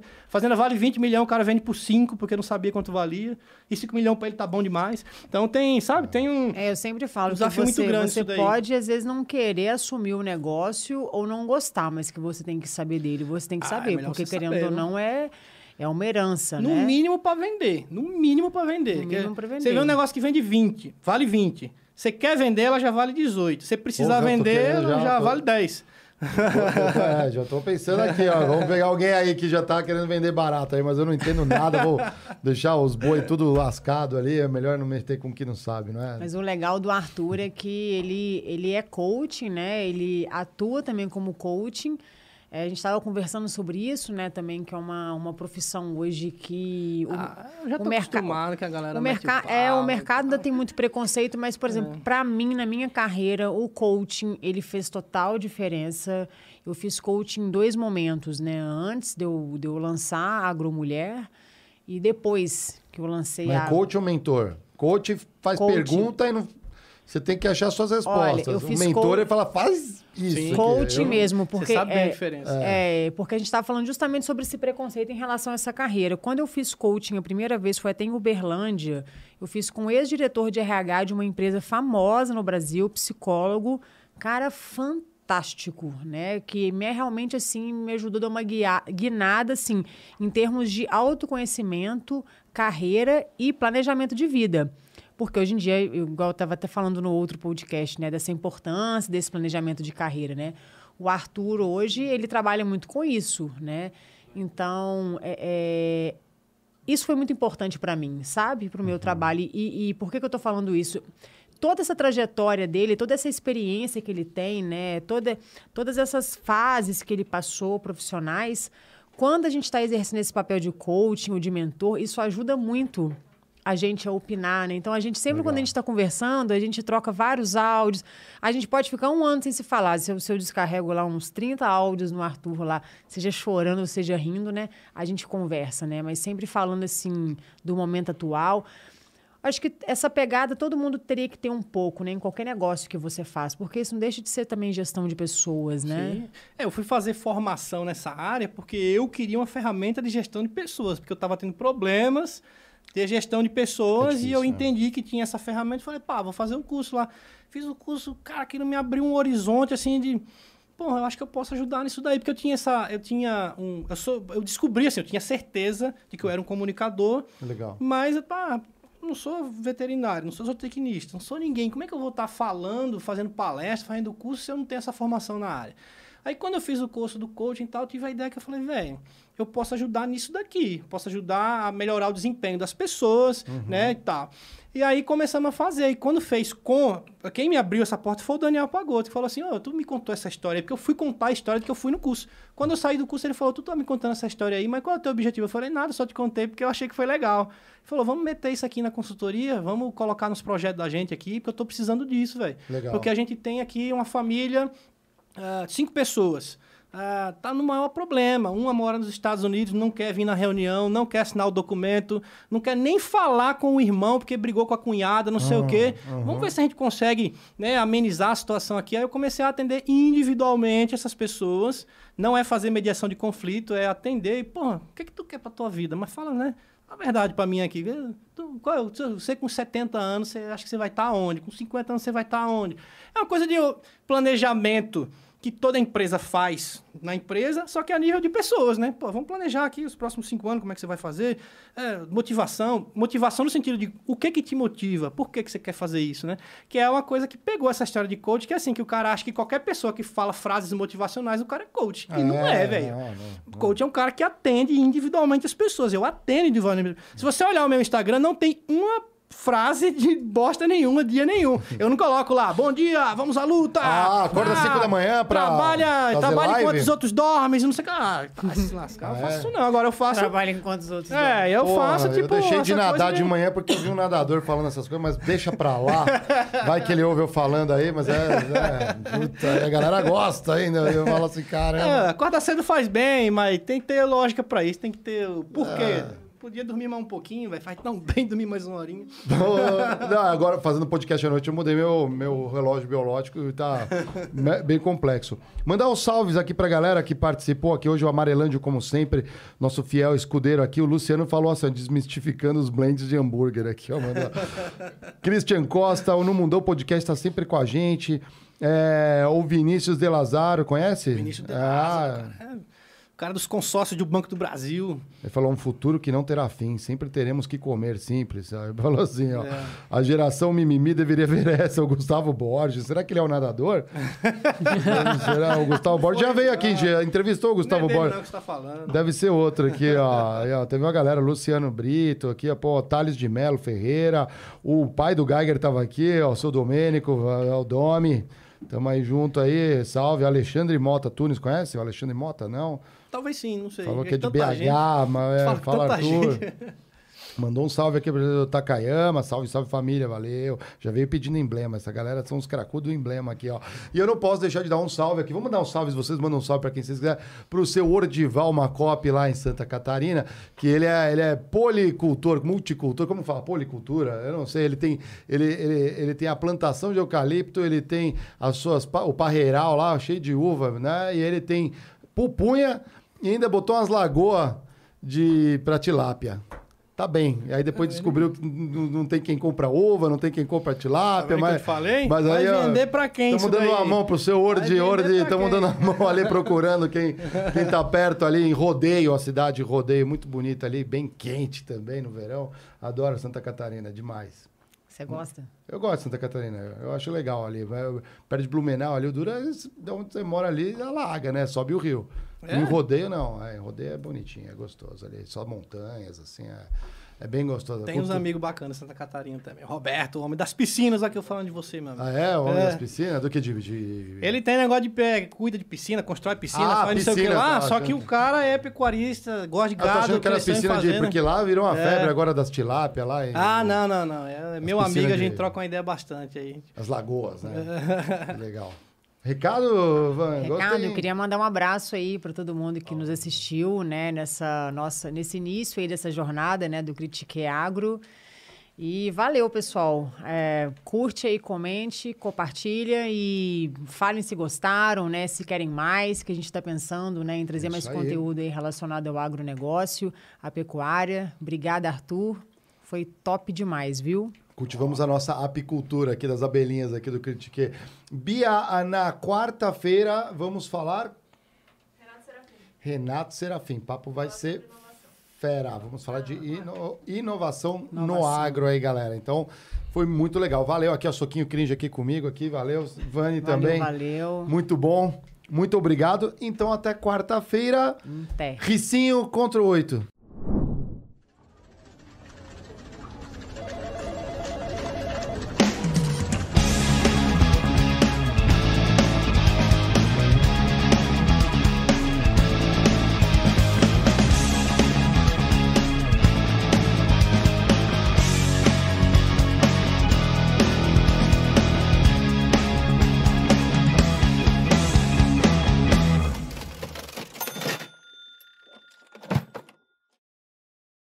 My brother in law died suddenly, and now my sister and her kids have to sell their home.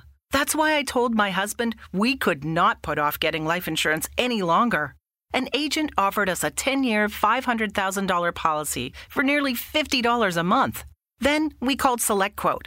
SelectQuote found us identical coverage for only $19 a month, a savings of $369 a year. Whether you need a $500,000 policy or a $5 million policy, SelectQuote could save you more than 50% on term life insurance. For your free quote, go to selectquote.com. Selectquote.com. That's selectquote.com. SelectQuote. We shop, you save. Full details on example policies at selectquote.com slash commercials.